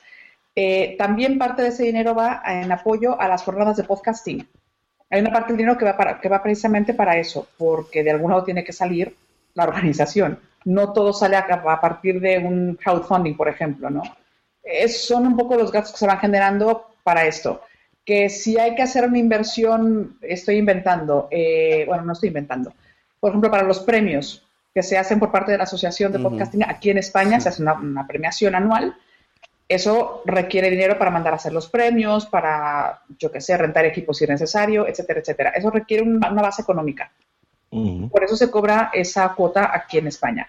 En México, yo soy de la opinión y coincido totalmente porque estoy, sé cómo es la situación económica en México y las diferencias abismales que hay en ingresos, pero sí creo que debe ser de pago, insisto, por esto, simplemente por, por tener derecho a voz y voto, para empezar, y en segundo lugar porque, porque es una asociación es de todos aquellos que están en ella. Aunque sea mínimo, ¿no? Claro, Pero que sí claro, haya. que te-. Que te cubran los gastos mínimos, porque vas a tenerlos. Sí, sí. Sí, Vas a bueno, eso ya lo hablaré con ustedes, por supuesto, para no aburrir a la audiencia de la Sunecracia, Sí, exacto. Porque sí me interesaría, obviamente, tener esos datos, ¿no? De por qué hacer esto, por qué no, mira, guíate por aquí, guíate por allá. Este, mm, pero bien, aquí yo solamente eh, te digo, lanzar eso, que sepan, yo desde que publiqué ese episodio, muchas personas estuvieron interesadas, estuvieron dando retweets de México y de España, por supuesto. Es, es muy peligroso estamos- lanzar episodios así, yo. Sí, tú ya lo dices por experiencia. Oye, voy a interrumpirlos un segundito porque me acaba de llegar ahorita la idea de algo también que dijo Joss, pero de la federación.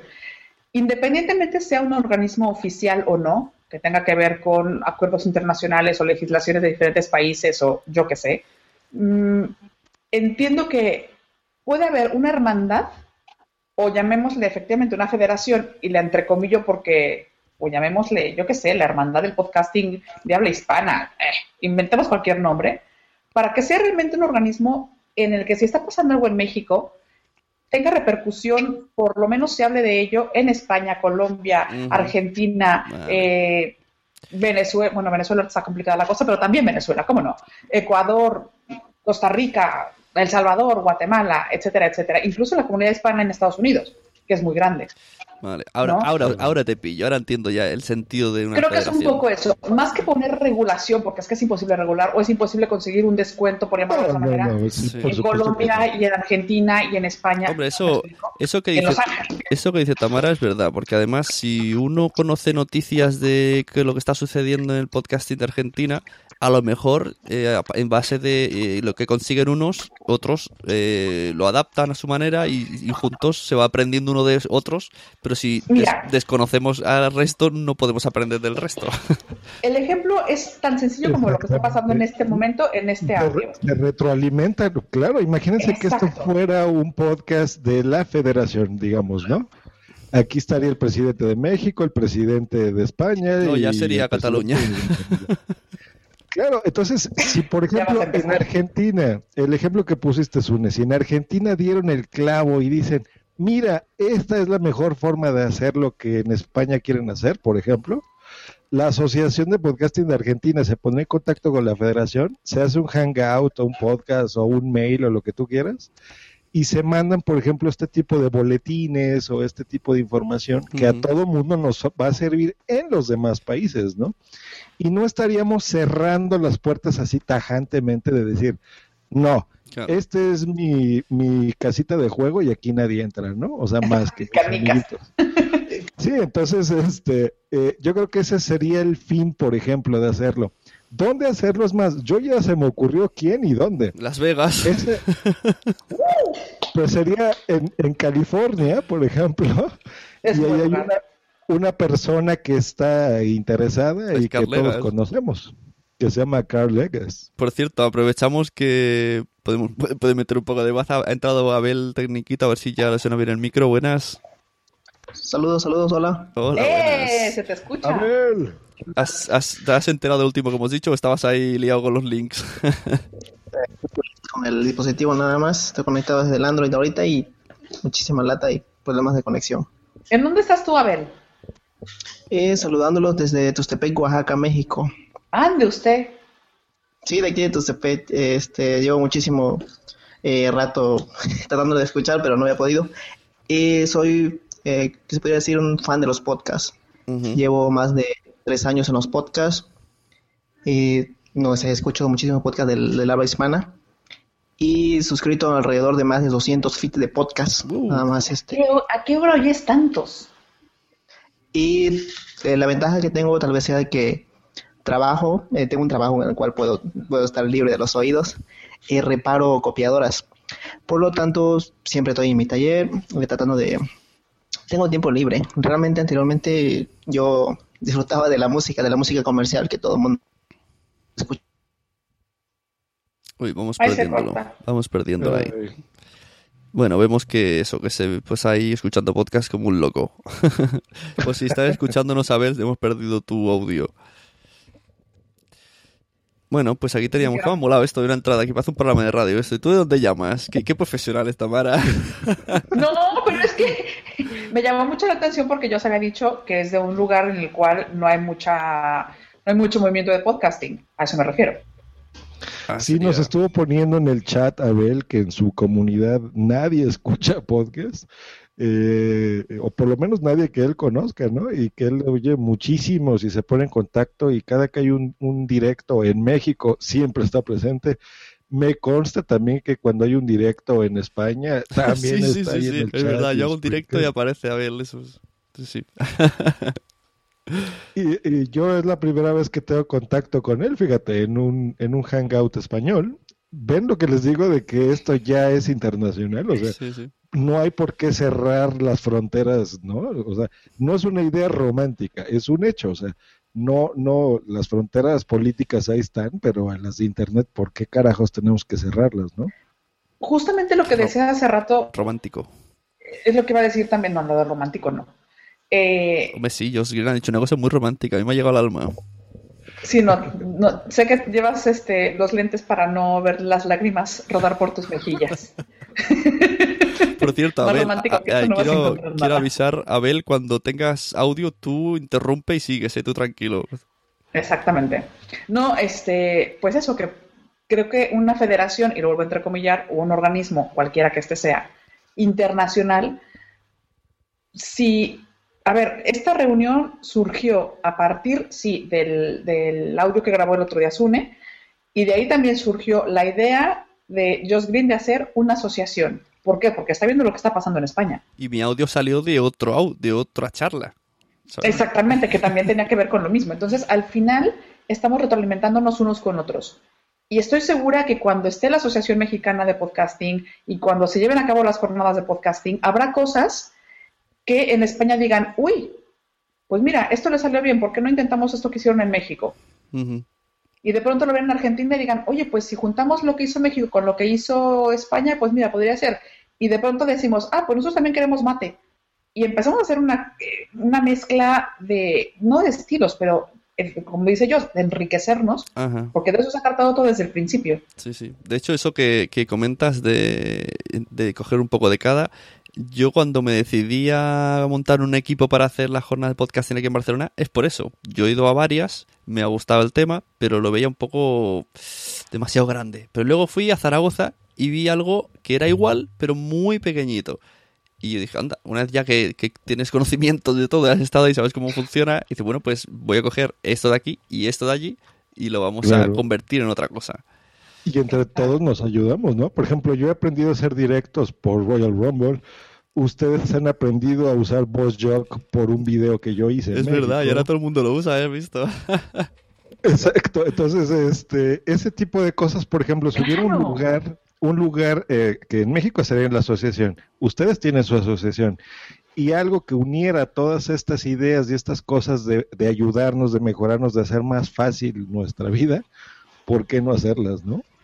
Y yo creo que ese sería un legado muy bonito de, de ustedes, de Tamara y Sune, de decir, miren, este fue lo que dejaron ellos Gracias, Jos. que, que no, no fueron los que se cerraron y fueron los que dijeron, oye, adelante y vamos a hacerlo y por qué no, ¿no? A lo mejor no se puede hacer, hombre, o sea, a lo mejor yo estoy soñando y todos sueños guajiros, como decimos en México, pero Oye, hay todo, que todo empieza con ¿no? un sueño guajiro. Claro, hay que intentarlo, vamos a hacerlo. Y, y a mí me gustaría oír la opinión de Edgama, que está muy calladito y nos está viendo como estos están locos o qué. Edgama está ahí pensando y ahora nos va a Nos soltar. está dando el avión. Nos va a soltar la verdad, venga, Edgama. Uy, no Tienes suena. mute en tu micrófono, yo creo. Ah, sí, tiene mute. Ahí lo tenemos. Ahora sí. Ahora. Listo. Sí, este, yo creo, yo creo que, que sí, en realidad sí es muy importante eh, ya generar una asociación o una federación como la que está proponiendo Joss, porque ya es el momento. Eh, Sune preguntaba, ¿y por qué? ¿Y cuál es la, cuál es el motivo? ¿Cuáles son los beneficios de esto? Yo siento que, que ya es el momento. Se está corriendo el riesgo de que la comunidad, hablando de la comunidad podcastera mexicana, se pierda por lo que estábamos hablando anteriormente, por esa individualidad que existe, por ese sentimiento de abandono. Hasta un momento España creo que cumplió con el liderazgo que le correspondía. Digo, pues ellos fueron eh, oficialmente los primeros en, en entrar al mundo del podcasting. Los segundos, pues fuimos precisamente los mexicanos con Jaime Batis, con su legendario podcast, el podcast más corto del mundo, que consistió nada más de cuatro episodios pero eh, llegó un momento en que España perdió el liderazgo y voy a decirlo claramente por qué, porque se centralizaron, ¿sí? Ellos tenían en sus manos el haber hecho esto precisamente, el haber creado una federación que conjuntara a todas las asociaciones que se podrían haber dado en otros países. Pero ellos se centralizaron, sus motivos tendrán y son muy respetables, pero se les ha demostrado que es algo eh, muy deseable en otros países. Por algo nosotros nos acercamos a ellos, lo que comentábamos sobre la comunidad. Buscamos que haya cierta unión, cierta, cierta endogamia, como, como se, se, se comentaba. Y de no hacerlo en este momento, en México, en Latinoamérica o en cualquier otra parte del mundo, se corre el riesgo de que se pierda la iniciativa. ¿sí? Creo que efectivamente serviría para conjuntar aquellos esfuerzos que a lo mejor son muy pequeños, nosotros no, no, lo habíamos hecho a lo mejor porque no teníamos la fuerza. Al igual a lo mejor en Argentina, en, Ecuador, eh, todavía no tienen la fuerza necesaria o la confianza necesaria como para lanzarse con una asociación regional. Pues para eso podría estar la, la federación, efectivamente, ¿no? para conjuntarlos y para que ganen fuerza, para que en el momento en que ellos decidan, pues creen una asociación local. ¿sí? Y esto pues creo que lo que conllevaría sería un desarrollo pues todavía mayor de lo que podríamos tener en cuanto a, a podcast. Solamente por curiosidad, porque no me quedó como muy clara la idea. ¿En qué, ¿A qué te refieres con que, con que España perdió el, como la oportunidad de o se, o se centralizaron mucho? No entendí. Eh, el liderazgo en cuanto a conjuntar ¿sí? todo el esfuerzo y todo el podcasting hispano. ¿sí? ¿Por qué? Porque se centralizaron mucho en, solamente en su país. Eh, yo tuve alguna, pues algún intercambio a lo mejor de, de twitters con, con Sun en, en, alguna ocasión y él me clarificó, me dejó muy claro que la participación era más que nada de podcasters españoles. ¿sí? Ah, por la asociación te refieres. ¿Por qué? Porque la asociación se centró pues, en, solamente en, en el podcasting español. Eh, yo ignoraba lo que había comentado eh, Joss sobre la charla que tuvo con Sune, donde le dejó claro que la asociación pues, funcionaba realmente de manera local o de manera nacional en España. Y a lo mejor es por eso que no pudieron, digamos, arropar ¿sí? a todos los demás eh, iniciativas en cuanto a podcasting de otros países. A eso es a lo que me refiero. Y este, llegó a sentir, o yo personalmente llegué a sentir un poco ese, digamos, ese... Eh, que te hicieron el feo. Ese aislamiento. ¿Perdón? Que te hicieron el feo. No te escuché. Que te hicieron el feo. No, nunca. Afortunadamente, ah. fíjate que soy de los afortunados. Eh, si no los sapeo, yo aquí, aquí lo tengo cerquita y yo sapeo. no, no, no, no, nada de eso. No, a lo que yo me refiero de manera general, porque por esto, mira, por ejemplo, la Asociación de, de Podescuchas Española sí admite miembros, miembros este eh, extranjeros. Extranjeros. Sí, de hecho, Sin embargo, en sus, tenemos en a... sus premiaciones se están cuestionando si van a premiar o no algún podcast que no sea español. Mm. Y eso lo dijeron en la última, en la, en la, en la, en la reunión. Una de las últimas reuniones del de... pasado. ¿Sí? Entonces, eso es lo que te hace cuestionarte. Si Voy a- el podcasting... Sí, No, no, no, dime, dime. Si, el, si el podcasting hispano, no español, sino hispano, lo componemos este, también gente de, América, y, hacen, muchos de ellos hacen contenido eh, excelente, ¿por qué no ha de considerarse también una premiación para, para ese tipo de, de podcast? A eso es a lo que yo me refiero.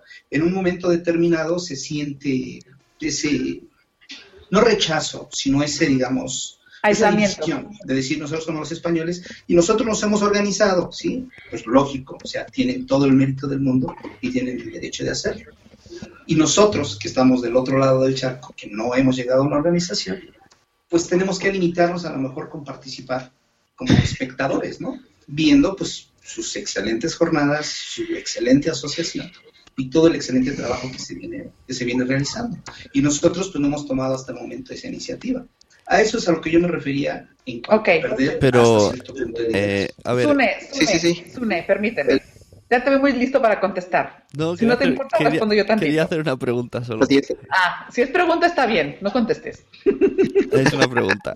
Eh, a Edgama, que, a ver, supongamos que legalmente no tengamos ningún problema. Es que más que nada ese es el principal problema. No queremos meternos en líos de a ver cómo hacerlo Eso era para. lo que yo ignoraba. Claro, eh, que sea, que- ¿cómo tú qué crees que podríamos hacer para ayudaros, para ayudarte a ti personalmente, a tu, a tu podcast, en cuanto a, como siendo asociación? Como, ahora hablo como asociación. Promoción, no sé. Eh, para ayudarme, Vale, sí, no sé, no, digo, pero, hasta a- el momento ahora, mira un lo que están momento. está perfecto. Perdona, vamos a dejar, hay- vamos a dejar a, Abel que, que habla. Ha dicho promoción. Yo digo que si, si simplemente es promoción, oye, yo creo que no hay nin- ningún problema que la asociación haga una pequeña sección. Pero bueno, Abel, a ver qué es lo que tiene que comentar Mira, mira. el micro. Ok. Tengo unos problemillas. Este, yo tal vez diría que sería la división de, yo veo, al menos al ámbito del podcaster, es que tenemos una escala, o sea, de, de quién es el podcaster que lleva, lleva la batuta. Como vemos aquí, el señor Josh Green, sabemos que él es uno de los podcasters más reconocidos en México. Claro que la gente que lo estamos siguiendo, siempre lo vemos a él como, hasta ahorita al menos, lo vemos como una persona que está al mando más arriba. Y cuando se hagan estas reuniones de podcaster, no sé cómo serán, o sea, si al menos será eh, aquella vez eh, que estemos invitados a personas escuchas de podcaster o, o estamos empezando a grabar en speaker, por ejemplo, yo que era un speaker, no deseo algún día eh, pues tenga lo mismo, o sea, ser un podcaster, la eterna pelea entre el speakero y el podcastero, o sea, no sé qué tengan que ver por ahí, no sé cómo, no sé qué pasará en esos, en ese ámbito. Eso ya, ya pasó, Abel. Ya lo de Spreakero y podcastero. Sí lo tuvimos hace tiempo, pero, eh, por ejemplo, eh, bueno, voy a hacer el comercial, pero medio mes y eso nació en Spreaker y desde el día uno nació muy pro, según yo. O sea, eso no, no tiene nada que ver. Ah, ok, ok. Actualmente, Ese era mi duda. Pero esas, es- esas aguas ya se han mezclado, ya da igual, uno puede ser uno otro, ya se ha demostrado que simplemente es más bien un podcast personal mm, con menos sistemas técnicos o no. Exactamente, o sea, tienes que meterle menos edición, tienes que grabarlo, al menos cuando tengo tiempo, claro, cuando estoy, he terminado de trabajar, tengo una media horita libre, puedo grabar un audio, pero si ya me voy al ámbito de edición, que yo no tengo equipos de edición, pues sí, claro que no voy a hacer nada, o sea, nunca grabaría, Claro, pero yo como aficionado siquiera de podcast, los mí, podcasts hasta el final de cuentas. A mí los podcasts estos Sí, sí. personales me, vamos, a mí me fascinan porque es- conoces un montón a la gente y estás como, estás- es como, yo no sé, es que tengo ahí un poco de cotilla en mi vida y lo- es como estar en su vida. Escuchar a, a locutor que ir en bici, ¿no? ir en bici que me explique cómo es su ciudad, yo, yo estoy ahí súper atento, aunque, aunque no explique nada. Claro. Y a veces no importa lo que hablen, ¿eh? O sea, ahí es donde también tiene mucho éxito podcasters como tú dijiste de Anita, ¿no? O Félix San Jordi, el locutorco. Y también un, pequeño detalle, son audios... Te enamoras del estilo, te enamoras de la voz. Sí, de la persona, No importa que hable de caca, o sea, no importa. en serio, o sea, puede, puede salir, ay, mira, me encontré un pajarito por acá, ay, qué bonito está, ay, señora, y vende aguacates y... Miren, un aguacate se dice aguacate así y en tu país se dice con chinchilla, ¿no? entonces, por ese lado te entiendo, Abel, y entiendo a Zune, porque lo que importa muchas veces es el contenido, Abel. No, no tienes tú que tener un super equipo de producción y grabar en el radio eh, profesional y hablar perfecto. Y que esto, esto es como todo. Yo siempre pongo el ejemplo del fútbol. A ti te puede gustar mucho el fútbol. Tú empezarás comprándote, o, no, cogiendo la pelota del colegio, robándola y chutando en una pared. Eh, y si te gusta y vas y puedes ir haciendo, te compras unas botas y acabarás algún día jugando con 10 amigos en la calle y al final a lo mejor juegas en un equipo aunque sea pagando, con los años. Mismo, disfrutan de lo mismo. Por eso todo es lo mismo. las aficiones todas empiezan como se puede, simplemente porque te gusta. Y para todo hay gusto. para todo hay gusto. Y, todo, y lo que digo siempre, fútbol es lo que hace Sergio Ramos y fútbol es lo que hace mi hijo en el patio. Pero Qué gran comparación. Claro, cada uno lo hace como le gusta y como simplemente es el, el hecho y ya está. Y luego todo tiene, no tiene por qué una cosa desmerecer a la otra. En este caso, a ver, en el ejemplo que puso Sunet, tú eres, por supuesto, Torres. no, entendí muy bien porque estoy aquí en México. Ya ven que yo no disfruto del fútbol. No me gusta. Ah, bueno, entonces no el ejemplo de Sunet. Perdón por eso. Eh, oye, este, esto de la, de la, de la, pues, esto de que se va a hacer en, con el amigo Josh Green, eh, imagino que, o sea, va a haber una gran, no sé, tienes que promocionarlo demasiado. Yo al menos le daré RT a los episodios que vaya sacando. Pero yo, claro que yo quiero ir, tengo ganas de ir, e incluso ya tengo planeado pedir permiso para ese día y participar en. O sea, imagino que va a ser la Ciudad de México. Si alguna vez se llega a estar moviendo del lugar donde está la República, pues yo también quería, querría participar. Pues si nos prestas tu casa en Tuxtepec, lo hacemos allá. O sea, ¿cuál es el problema? Oh, bienvenido a Tostepec, diríamos. Sí, es muy, muy interesante, muy bonito. sí, en, el, en el fondo yo no, hace, falta coger una gran ciudad, capital, provincia y, hacerlo ahí a lo grande. Ahí, aquí, por ejemplo, hay una unas cosas de lo que hace la base secreta hace como unas reuniones anuales de juegos de rol y tal en un pueblo que las ha cedido un, un sitio pues de esto de, de abueletes de, de espacio lúdico y ahí van y ellos anuncian que es en el Poblet de no sé qué. Y va todo el mundo de la comunidad valenciana que le gusta jugar a juegos de mesa y va allí. Y, al final me enseñó una vez, y bueno, ahora está hasta streaming y todo. Hizo el vídeo, hizo su podcast en streaming en ese sitio, que era la primera vez que hacía el podcast. Y pues eso, a nivel JPod, pero de gente que le gusta el, juego de mesa y en un sitio gratis, en un, o sea, estructuralmente un poco cutre, digámoslo así, pero está el hecho ahí y la gente viaja porque sabe que hay gente que se reúne con esa afición. O sea que no hace falta, no te, no te, no te fijes en plan, ostras, que le hicieron en un hotel a JPOT. No hace falta, todo se puede hacer más sencillo. Y desde aquí, como, como aficionado. Y, abrimos las casas, ¿eh? O sea, de veras, o sea. Tanto nos conocemos escuchándonos que decimos, oye, mira, no tienes dinero, pero yo tengo una casa con una recámara extra, te puedes quedar aquí. O sea, de eso es lo que estamos hablando y eso nos podrá dar fe, Sune, o sea, que agarra al capitán Garfius. Y, y, se va en su coche y se duermen seis en un hotel y a veces ni siquiera duermes porque estás tan contento de ver a quien has escuchado tantos años. Mira, yo te voy a decir, tengo, tengo que decirlo porque me sorprendió gratamente. Yo a las jornadas de podcasting el año pasado fui sin conocer absolutamente a nadie. Este, me quedé a dormir en la casa de una amiga. Pero claro, de pronto ves que todo el mundo se empieza a poner guapo para la cena y se empiezan a peinar y no sé qué. Yo, bueno, pensando a dormido desde la noche anterior, que dormí en un tren horrible. Y Gema, Gema Sur, me dijo, no te preocupes, ojo que me había conocido cinco horas antes. Me dio la llave de su habitación, me dijo, ve, bañate, arréglate, haz lo que necesites hacer. Si te quieres quedar a dormir aquí, no te preocupes. También me dijo lo mismo este, Ellen Esteve. de, oye, si no tienes dónde quedarte a dormir, aquí nos acomodamos. Y yo decía, pero no me conocen. Y ya no te digo que, me- que te presten, bueno, te, te dejen entrar a su casa, sino te están dando la llave de su habitación del hotel, así de, tú entra, como si fuéramos amigas de la infancia. Ese tipo de camaradería es la que a mí me encantaría que se formara en México. Y como bien dices, Joss, ya, se- ya nos escuchamos, ya nos conocemos, ya son, somos familia, pues. Bueno, yo creo. No, y así es. Mira, a mí me pasó con Tamara Abel, ¿no? Fíjate, yo la escuchaba en la radio. Ella me escuchaba en los podcasts, viviendo en España. Y de repente viene a México, me manda un tweet y me dice, oye, Jos, vamos a tomarse un café. Perfecto. Y estuvimos platicando ahí, o sea, fue un gusto, fue una cosa bonita. Tami, la gente que estaba a nuestro alrededor, de repente se, se emocionó de lo que estábamos hablando.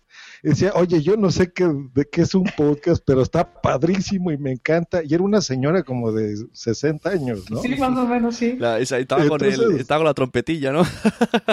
No, no, no, no, estaba sentada ahí esperando a una amiga suya y de pronto se metió en nuestra conversación. Literalmente se metió en nuestra conversación, giró la cabeza, giró su silla y dijo, Claro. pues yo no sé de qué están hablando, pero eso es súper interesante y empezó a hablar con nosotros. Ah, Está bien. Tamara le regaló su, su pastelito que había comprado. Este, o sea, mira, son las cosas bonitas y los recuerdos padres que tú tienes cuando te ves físicamente, ¿no? Digo, Sí. escucharnos es un placer, pero cuando te ves y tienes esa, esas pláticas y esas ideas, yo le di unas ideas que, que a lo mejor ya las ha platicado ahí con el presidente de España, y no me refiero a Rajoy. Este, eh, y mira, esas son cosas padrísimas, Abel, ¿no? O sea, muy guays para que entiendan los españoles. Entonces, eh, pues bueno, la propuesta está hecha, ojalá que se unan, por lo menos los que están aquí ya los veo muy interesados, eh, y, y ojalá que se pueda hacer, ¿no? Yo creo que es momento y pues hagámoslo. Pues ahí la. Mira, Eduardo, la, la ventaja de tener dos nacionalidades en mi caso es que puedo estar en la asociación de aquí y en la asociación de allá. Sí, yo lo Claro. creo, ¿eh? Estás acaparando, pero No, no se admiten, Pero ¿eh? Tienes bueno, que ¿no? vivir aquí. Si no Tengo- aquí, tengo- no. Me llegan mis estados de cuenta, yo tengo este comprobante de domicilio, ¿eh? Pregúntale a Vancomer, y me siguen llegando mis estados de cuenta. Oye, yo estoy muy. No, está perfecto. Contar con ese expertise, con ese. Con, con, con, esa experiencia. que- Con este que- cabello que ya traes. tan bonito. Con ese cabello, por supuesto, siempre. ¿no? Con todo esto que, que- que ya has acumulado, la verdad es que, que, pues, esto da una garantía, ¿no? A que esto va a salir adelante. Aparte, independientemente de toda la No, no, no de todos los deseos Yo que soy mucho muchos garantía de nada. podcasters tienen, ¿no? Lo, haré- lo haré encantada de la vida con todo mi corazón y con todo mi gusto, eso siempre, ya, y yo también lo sabe. Oye, Yo yo, un, un detalle de la asociación que un día me quedé pensando y que me sentí un poco or- orgulloso en ese tema, de que estuviera con nosotros Tamara León, que es mexicana, y Anaís, que es venezolana, es- y dije, mira, es nuestro pequeño guiño al podcasting latino, ¿no? Aunque ellas sí que están nacionalizadas, pero bueno, es hasta donde podemos hacer, pues bueno, estamos ahí, tenéis una cierta representación de esa ¡Eh! manera. Volvió. ¿Y Mira, cómo, em-. Belmor. Hola, Belmer. ¿Y cómo empezó, Sune? O sea, empezó igual que como el, el, el episodio que puse hace dos días. Tú de un podcast de broma que me dijiste ahí por WhatsApp o algo, me dijiste, mira qué tontería se me acaba de ocurrir. Y este, voy a meter ahí a, a Tamara y voy a meter a esto y a mi amigo y a los de WhatsApp y todo y los voy a unificar. Y como de una broma y de una tontería, mira, ahorita se hizo y, y todo el mundo dijo, pues ¿por qué no? No, voy a aportar y Sí, vamos a hacerlo. Oye, Y ahorita eh, estamos eh, unidos y estamos haciéndolo. He de buenísimo. decir que, que yo no sabía que tenía tan buen ojo con los fichajes, porque yo a Tamara la había escuchado en tres podcasts de dos minutos y ya está, ni, ni siquiera escuchaba Trending Podcast yo. La había escuchado cuando me Muy decían... mal, eh, muy mal, ¿eh? Y Eso no Lo que estamos a- tuve intuición y dije, estamos esta. hablando Belbor para que tenga una idea Belbor de, de qué onda. Ya estamos platicando sobre la... Ay, yo ya ando tomando las riendas de tu programa, Zune. No, no, sí, tranquilo. Ay, Ten en cuenta que aquí ya son las dos de la noche, entonces mi nivel está bajado. Así que, Porque no extrañan los latigazos. porque aunque Bueno, nos vean, aunque nos vean con los que tenemos gafas, Belbor, los que tenemos gafas de sol es de noche, que lo sepan, los que no es de día. Sí, además son las muy tarde. Esto son las tres ya. Así que puede seguir yo explicando lo de la Federación de los Super Podcasters. Es para que no se vea si tenemos ojos cerrados o abiertos. Claro. Bueno, ya anda ahí saludando a sus cuates, Belbor, en su oficina. No, se está despidiendo, yo creo, ¿no? Ya la gente se va. Bueno, a ver, si, si nos escuchas, Belbor. Manifiéstate. No tienes micro. Ah, sí, no se escucha. Está out. Ah, bueno, sí El, nos el que entra y sale, entra y sale es Abel. Bueno, Exacto. Bueno, básicamente de hacer una asociación mexicana y eh, probablemente también una federación internacional que escuche, que una a esas asociaciones. Eh, lo de la Federación Internacional. Perdón, ¿me escuchan? Sí, Sí. ¿Sí? Sí. Lo de la Federación Internacional suena muy interesante, pero vaya, no sé si ya lo habían platicado. Cuando lo llegó a platicar en su momento eh, Joss en su podcast, lo que yo estaba diciendo era que la parte legal está muy complicada ¿Para la No sé asociación o la federación? para la federación. Ah, porque esa se nos había ocurrido hacerla, bueno, o sea, no sé, es hablarlo en el país que se pueda. Por ejemplo, Estados Unidos o en California, que tenemos gente conocida ahí que la pudiese manejar. un momento, en California no, no está lo- no, no es legal la, silla, la sillita eléctrica. No, pero a ver, se puede empezar poco a poco, se puede empezar por crear las diferentes asociaciones en los diferentes países de habla hispana y después de ahí ya hablar de una federación. Claro, claro. Sí, sí, claro, está claro, esto es a largo plazo. Oigan, por cierto, digo, nada más paréntesis, eh, ahorita se estaba yendo un amigo mío, se acercó, los vio y me dijo, oye, ¿qué sigues con tus programas de podcast para ciegos?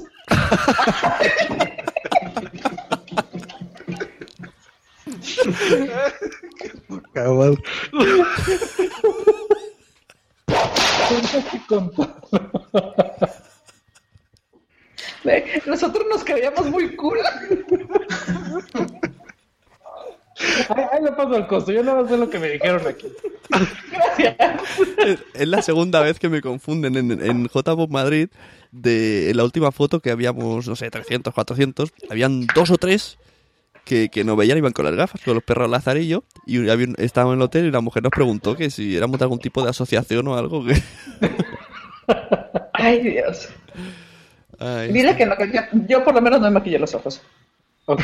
Yo llegué a sentir que era un requisito indispensable, ¿eh? La verdad. Ya, ya llegó Abel, que hable Abel porque si no se va a ir enseguida. Sí, me hubiera yo visto muy mal. Tendría que haber ido yo por los míos. Estás a tiempo todavía.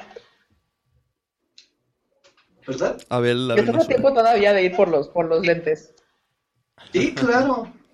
Si Sune tiene todavía batería, Sí, sí, claro que voy sí. por ellos. Tengo batería y no tengo sueño, así que tranquilo. Voy por ellos. Eso. Ok, entonces, lo de, te digo, lo de la federación, pues sí lo veo más complicado. Como dice Tamara, yo creo que con el tiempo se podría ir dando. Y por lo pronto, pues podría ser este, empezar con, con cosas locales, ¿no? Sí, por supuesto. Sí, en México, en México y en cualquier parte. Perdón, voy a hacer una pregunta ¿no? rapidísimo. Perdón, perdón, perdón. Este, Belbora, ¿quién tienes atrás es a Mariana Mina? Sí, a Mariana Mina. Dile que le mando saludos. Mina, no sé ni quién soy, da igual. ¿Estás hablando de... ¿Has reconocido a una No persona? sabe ni quién soy. ¿Me estás diciendo que has No reconocido? ¿verdad? Claro sí, está mala. Está mala. Mensa. Dile que le mando besos y que la quiero, desgraciada. que te manda besos y que es una desgraciada. Pero que la quiero igual. Eh, Pero que te quiere ver. Con el envejecimiento viene la podredumbre del corazón. Dile que ya lo arreglaremos en algún momento de la vida. Madre mía. arreglarás en algún momento de la vida. Perdón por este lapsus. No, no, sí, Perdón, estoy, perdón. estoy Que si no lo veía, si no se lo decía, se me iba. Estoy flipándolo en colores. Madre mía lo que, lo que hace internet hoy día. Joder. No, bueno, es que pues- son, son, este, son síndicas las dos, ¿no? Las dos son locutoras, entonces por eso. por Nos eso conocimos en. Así precisamente hace muchos años ya. Así es. Buenísimo. No, y mira, contagiados, volviendo al tema, ayer locutor, ¿no, Félix? eh, escuchó el programa y él mismo dijo, ya le mandó a Twitter, ya se puso en contacto con su bola y también quiere hacer ya la asociación colombiana, ¿eh? Claro que sí. Me parece perfecto. Entonces, buenísimo, buenísimo. Lo bueno es que va a tener una mejor dirección contigo, Jos, porque conmigo, como te puedes dar cuenta, todavía lo de la asociación de, maqueros todavía no se puede hacer, pero Del tú dirigiendo esto creo que se va a poder hacer algo rápido. No, no, no, yo nada más, yo quiero ser el fundador y ya que Belmore sea el presidente, por supuesto. Porque a mí me puede salir mi lado troll y los voy a andar ahí troleando y pues no, no, hay que ser serios y demás, ¿no? Si me pones a mí del lado de... Exacto, pon una Tamara en tu vida. No te preocupes que yo te cuido. Pregúntale a Sune. Pregúntale a Sune que lo trae cortito. Tiene la cuerda floja. Oye, Bel, no te escuchamos. O... ¿Estás por ahí o no estás por ahí? Hazte presente. Debe estar, pero no se le escucha. Ok.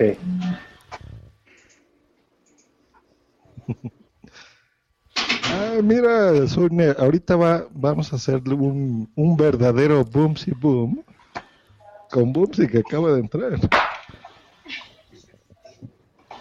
Salúdalos. Hola, ¿cómo están? Muy buena. ¡Hola! Hola, hola. ¿Me oyen, verdad? Saluda a YouTube. Ahora sí ya los oigo. ¿Cómo están? Buenas, Muy bien, ¿cómo ¿y tú? estás? Bien, bien, aquí llegando al trabajo. Y nosotros aquí seguimos. sí, es lo que veo. Está muy bueno el, el tema. Está muy buena la platiquita y el Ahorita me pongo al corriente. Eso, eso. Estaba, estaba Josh platicando que quiere hacer la Federación Interestelar de Podcast por si nos vienen a invadir los extraterrestres. Interestelar.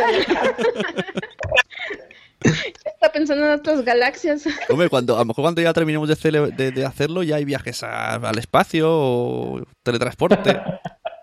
Hay que pensar, si pensamos a la larga, hay que pe- pensamos a la larga. Bueno, los dejo para que sigan. Muy bien, hasta luego. Boomsy. Bye, besos.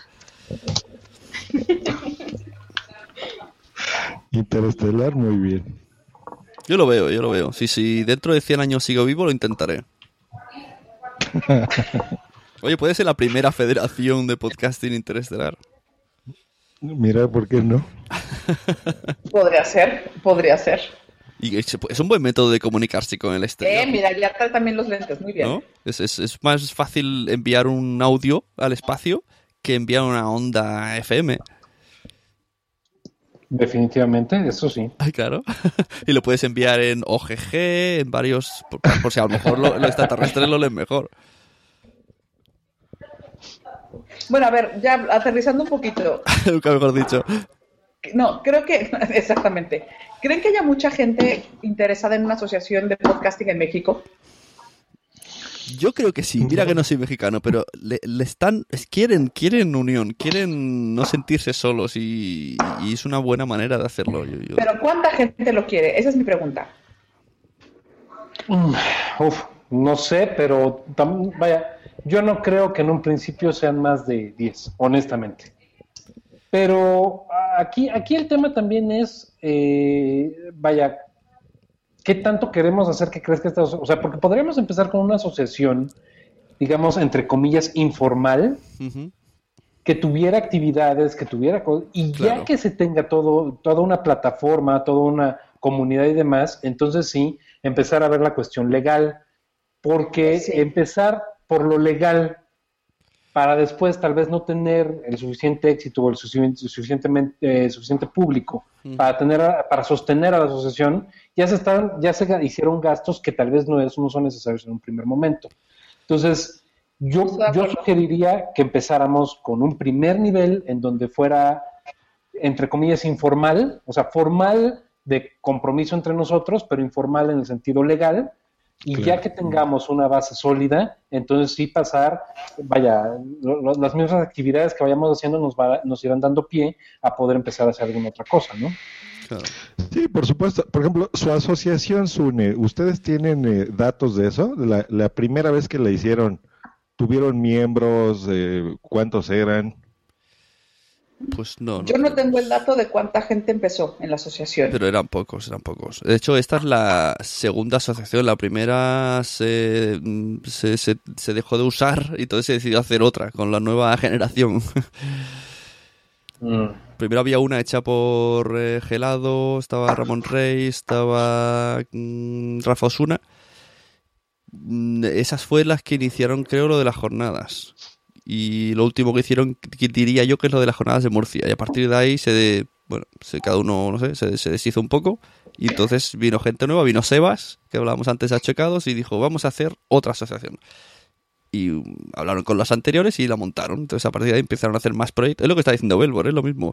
Empezaron como... Pero es que además, yo creo que tiene todo el sentido lo que está diciendo. Sí, sí, o sea, sí hay que empezar por eso, por crear primero una comunidad Parece y los- después sí, los pasos brincar lógicos. hacia la cuestión legal, ¿no? Ujú, Claro, O formalizarla de alguna manera. sí, sí.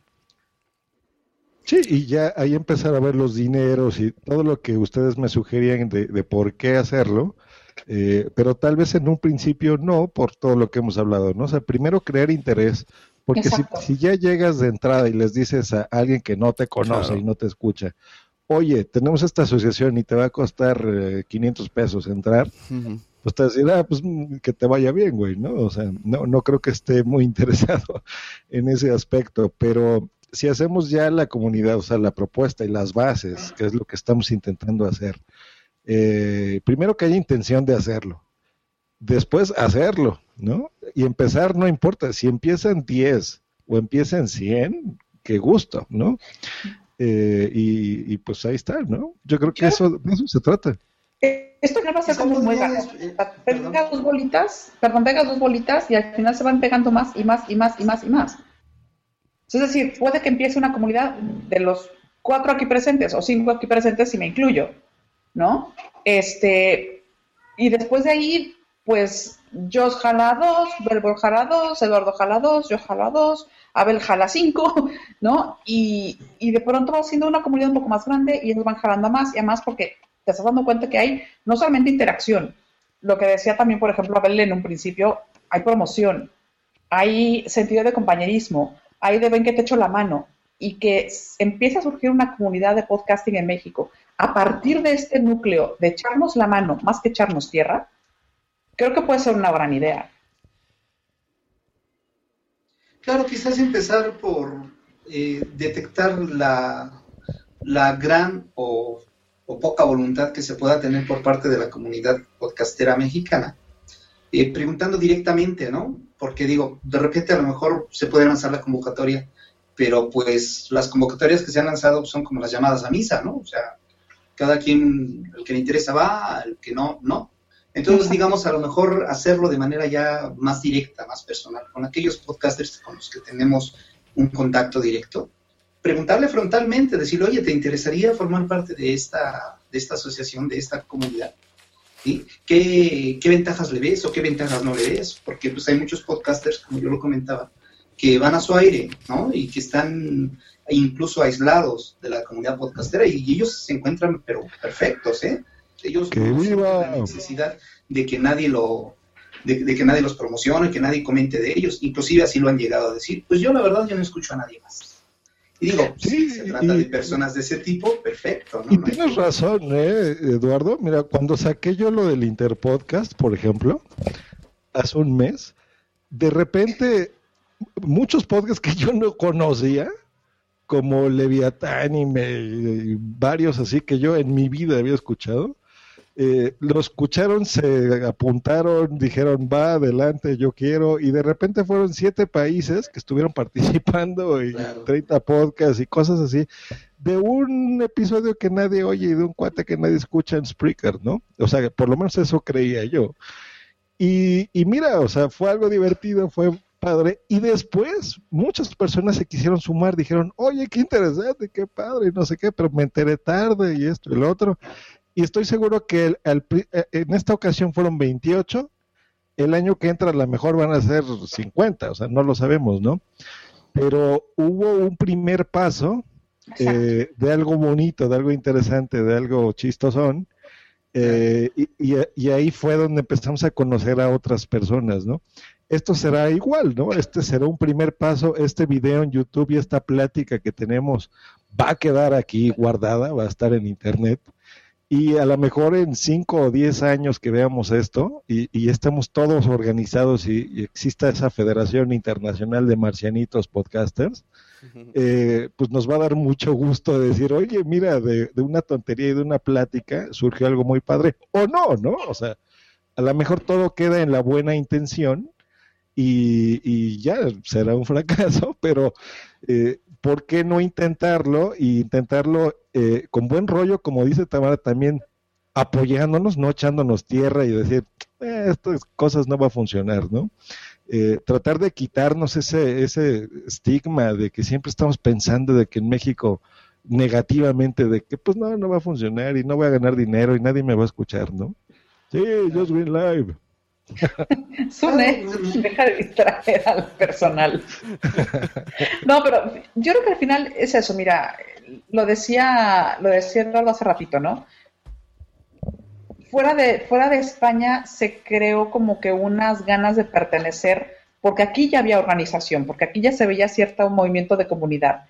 Si esto empieza a gestarse en México, supongo que de manera natural es como dejar caer una piedrita. Las onditas van a ir llegando a diferentes círculos, a diferentes medios, y poco a poco alguien va a querer unirse. O vas a conseguir un seguidor más en Twitter que está haciendo podcasting, pero que no sabía muy bien cómo juntarse con otros podcasters. Me explico como que igual podría funcionar para que se vaya bajando ciertos humos y crea comunidad. Insisto, y esto es a nivel amateur, o sea, no estamos hablando de meter a los profesionales, esos ya están en otra onda.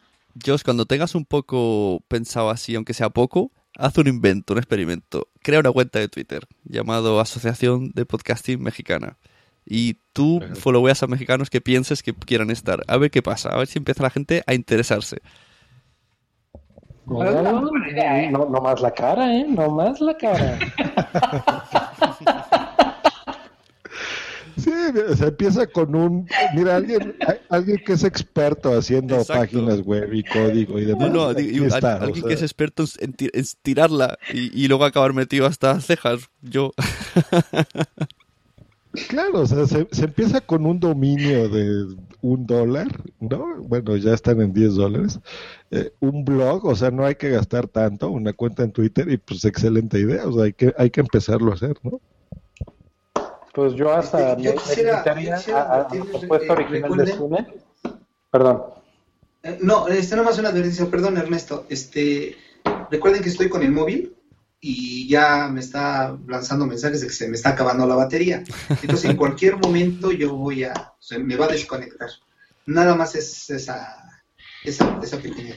Ok. Sí, perdón. Es que de una vez, este, les, les agradezco y bueno, en cuanto me corte no, vale, muy bien. Pues no, al contrario, gracias a ti. Yo aquí en nombre de Sune, gracias a ti. Sí, sí, gracias a todos. Yo, yo agradezco a todos. Que decir, estoy en el móvil y ya acabo de crear la cuenta de Twitter. Ay, ay, ahí te he visto. Ahora no me pongas un logo putre. Precisamente es eso, o sea, es agarrar y hacer la cuenta, nada más la de Twitter, ni siquiera la página, nada. Sí, sí, sí, sí, sí. La cuenta. Ya, te estás tardando, mi estimado Joss. Mira. Te esperamos aquí en lo que la abres, anda, corre. No, pues muy bien, pero a ver ya para pasar a otra cosa que Sune nos diga. No, eh, yo no tengo ejemplo, más temas. Con Ernesto, Edgama, Abel, Tamara, que son de México, ¿sí, sí le entrarían? ¿Sí estarían dispuestos? Papacito, por supuesto. Tamara no sabe decir que no. Es un, un según qué cosas, según qué cosas. De podcast, de podcast, aclaremos. Ah, sí, sí, no, mira. Aquí la gente se va a pensar que soy qué.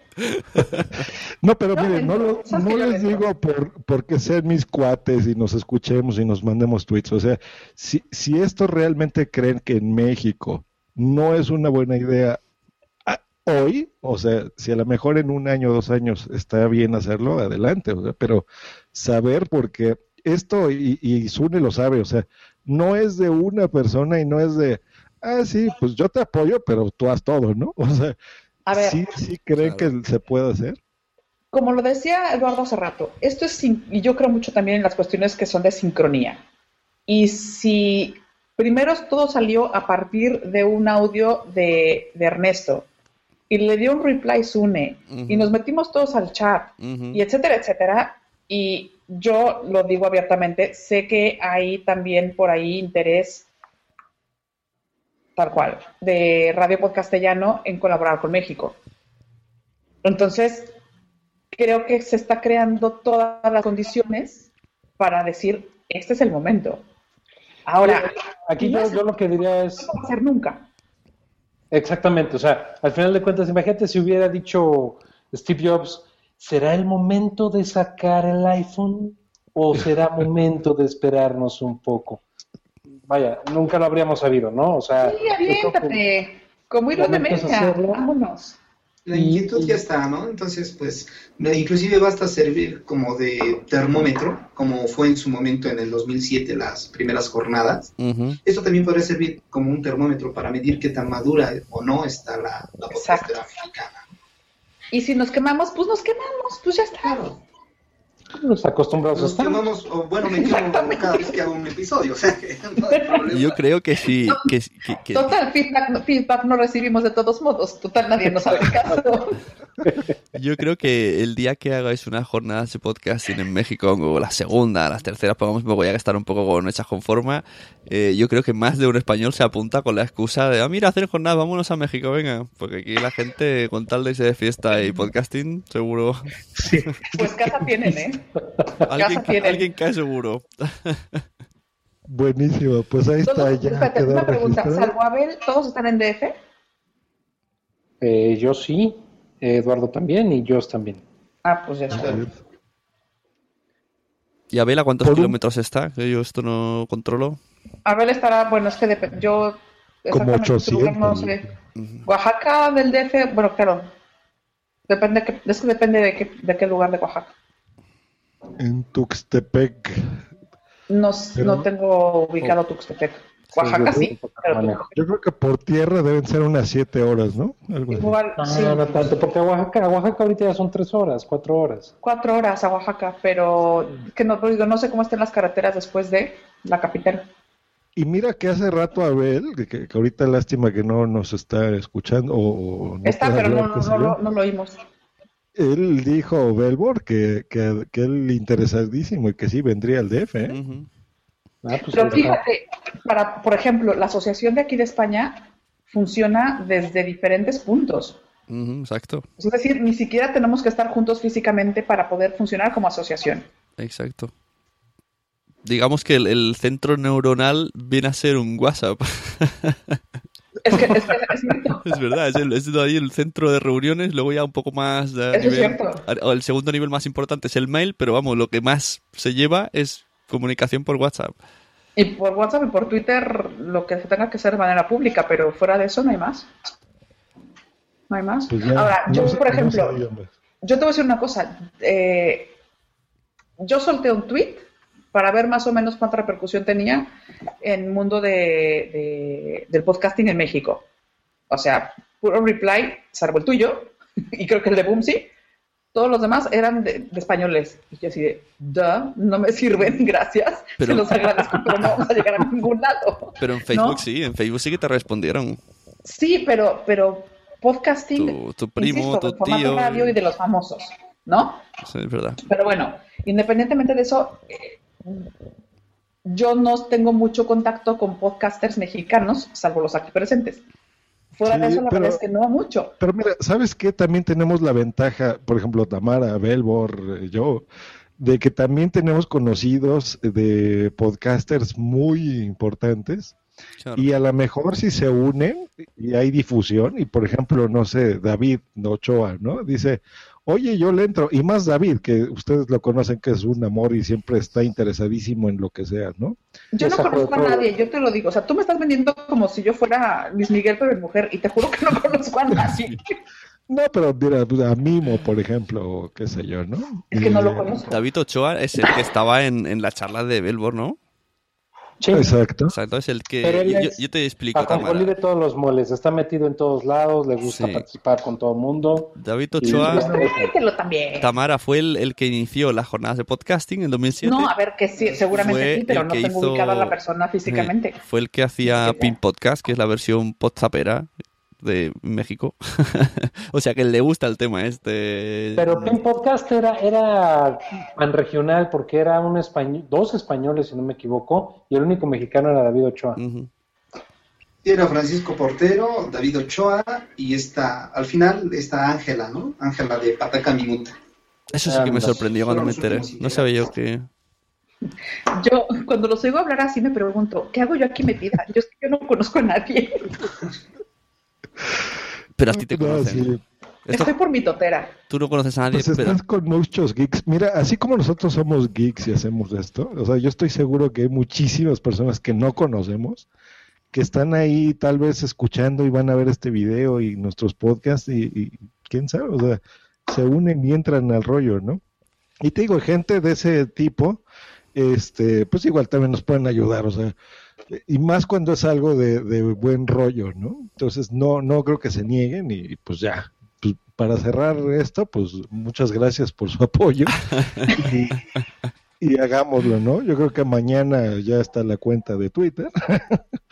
Este, y pues se hace y punto. Y ya esperemos eh, que venga aquí Sune y nosotros estemos por allá también. Será muy interesante y todo el mundo.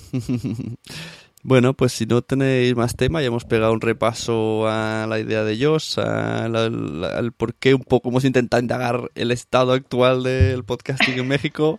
Hemos también... Perdona que te interrumpa un segundo, Sune. ¿Con qué impresión te quedas del podcasting en México? Eh, ¿Qué significa eso? De la mierda. Es que realmente cono- conozco poco de podcasting en México. Me ha, me ha costado mucho hacerme al, al idioma.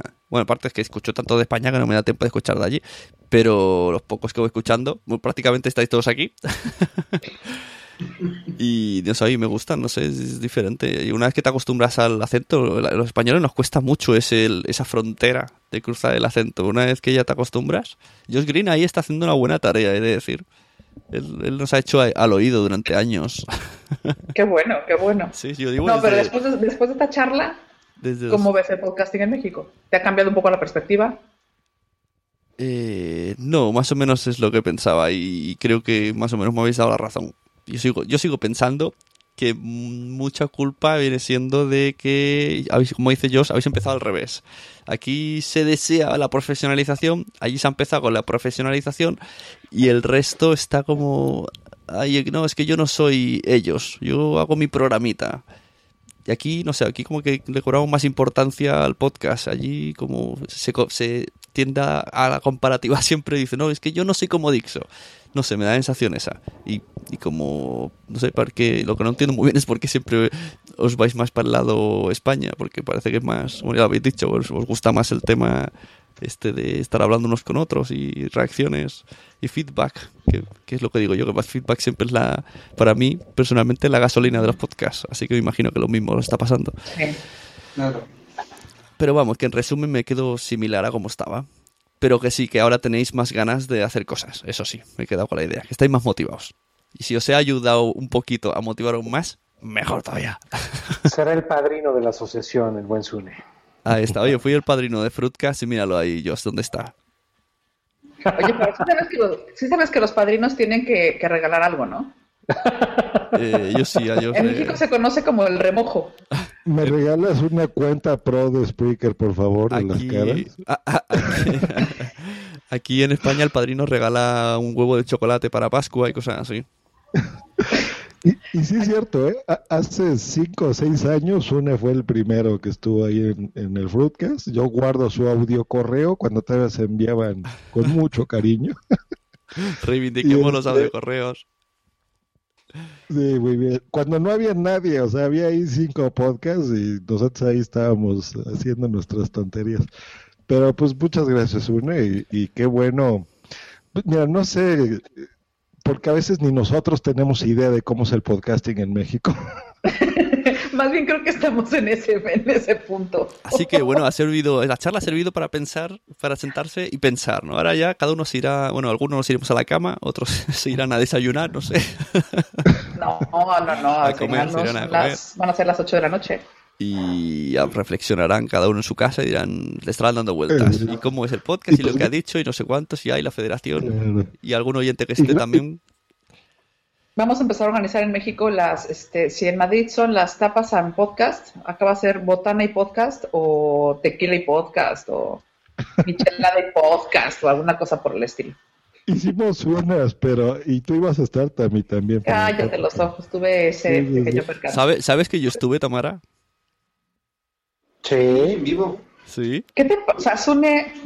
Tranquilo, tú deja de estar en todos Estuve, lados. estuve. Me, me conecté con, con el iPad en esto, en el, en iMessage este, y estuve ahí hablando uno con uno. Qué bueno, qué bueno. ¿Por qué no me sorprende?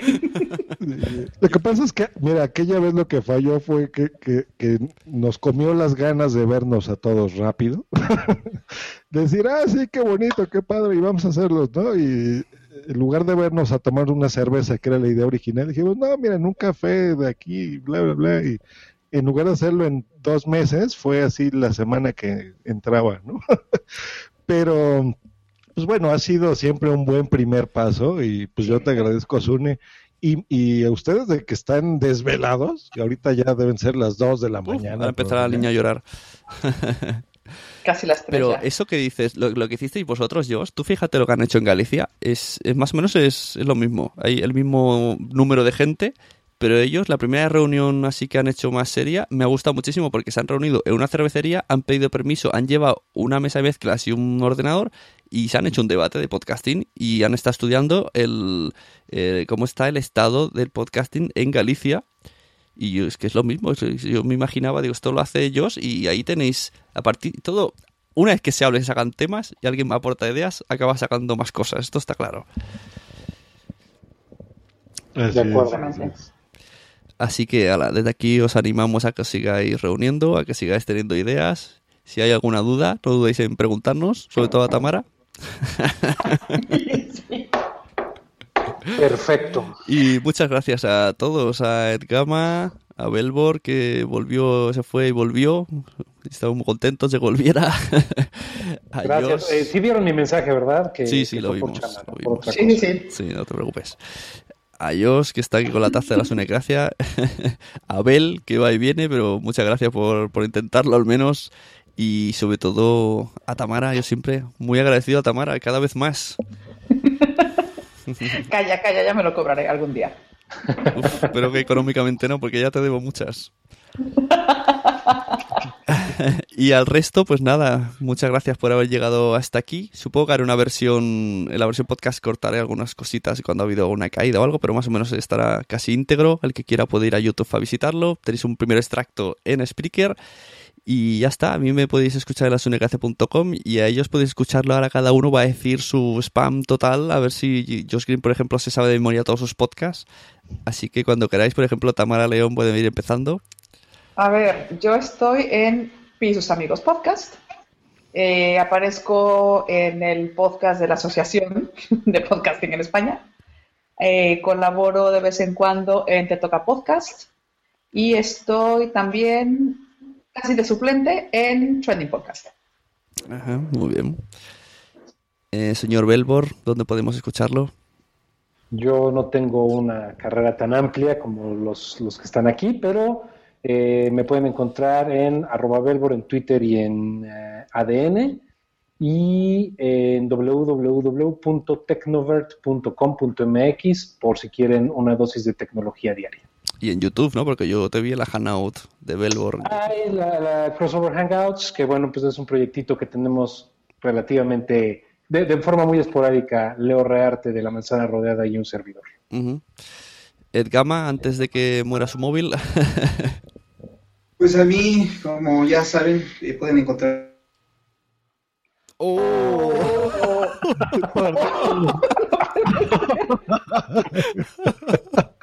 es un minuto de gloria. Lo podemos encontrar el día del podcast Lo podemos Muy bien. encontrar en Dial Podcast y pueden escuchar su, su- sus episodios, que son un metapodcast bastante interesante. Entonces, los invitamos a que lo escuchen. Ay, Y lo sigan en- por él. por su Y minuto. también en The Cuates Podcast, Suricata y... eh, ya, creo. Y a Josh podemos encontrarlo en muchos sitios, a ver si se acuerda. Venga, ¿cuántos son? ¿Ocho? ¿Nueve? Just Green Live y medio mes, nada más. Resumimos, yo también acabo resumiendo lo mejor. Bueno, pues lo dicho, chicos, muchas gracias. Al contrario, gracias a ti. Un Un placer, un placer hablar con Belbor, que no lo conocía personalmente. No, igual, igual. Un abrazo muy fuerte a todos. Y a Sí, es cierto, yo tampoco. Ujú. A Josh, bueno, a Y pues mira, ya sabemos que también tenemos en común a, a mi jefa, Mariana Mina. ¿Ah, es tu jefa? Es Uy, yo diciéndote que le digas desgraciada. Qué triste. Desgraciada, despedido. No, pero es muy buena onda la mina, es muy buena onda. Sí, sí, sí. Muy bien. Dale. Bueno, pues nos vemos, chicos. Hasta luego. Bye. Adiós. Bye.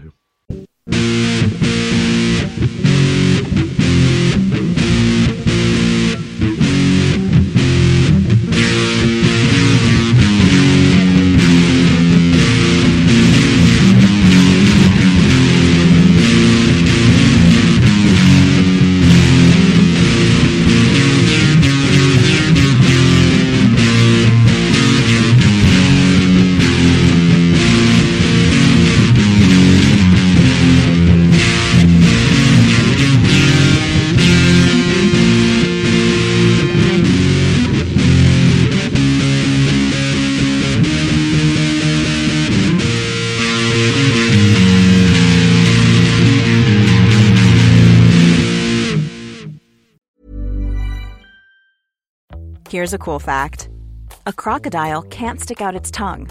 Another cool fact you can get short term health insurance for a month or just under a year in some states. United Healthcare short term insurance plans are designed for people who are between jobs, coming off their parents' plan, or turning a side hustle into a full time gig. Underwritten by Golden Rule Insurance Company, they offer flexible, budget friendly coverage with access to a nationwide network of doctors and hospitals. Get more cool facts about United Healthcare short term plans at uh1.com. Even when we're on a budget, we still deserve nice things. Quince is a place to scoop up stunning high-end goods for 50 to 80% less than similar brands. They have buttery soft cashmere sweaters starting at $50, luxurious Italian leather bags, and so much more. Plus, Quince only works with factories that use safe, ethical, and responsible manufacturing.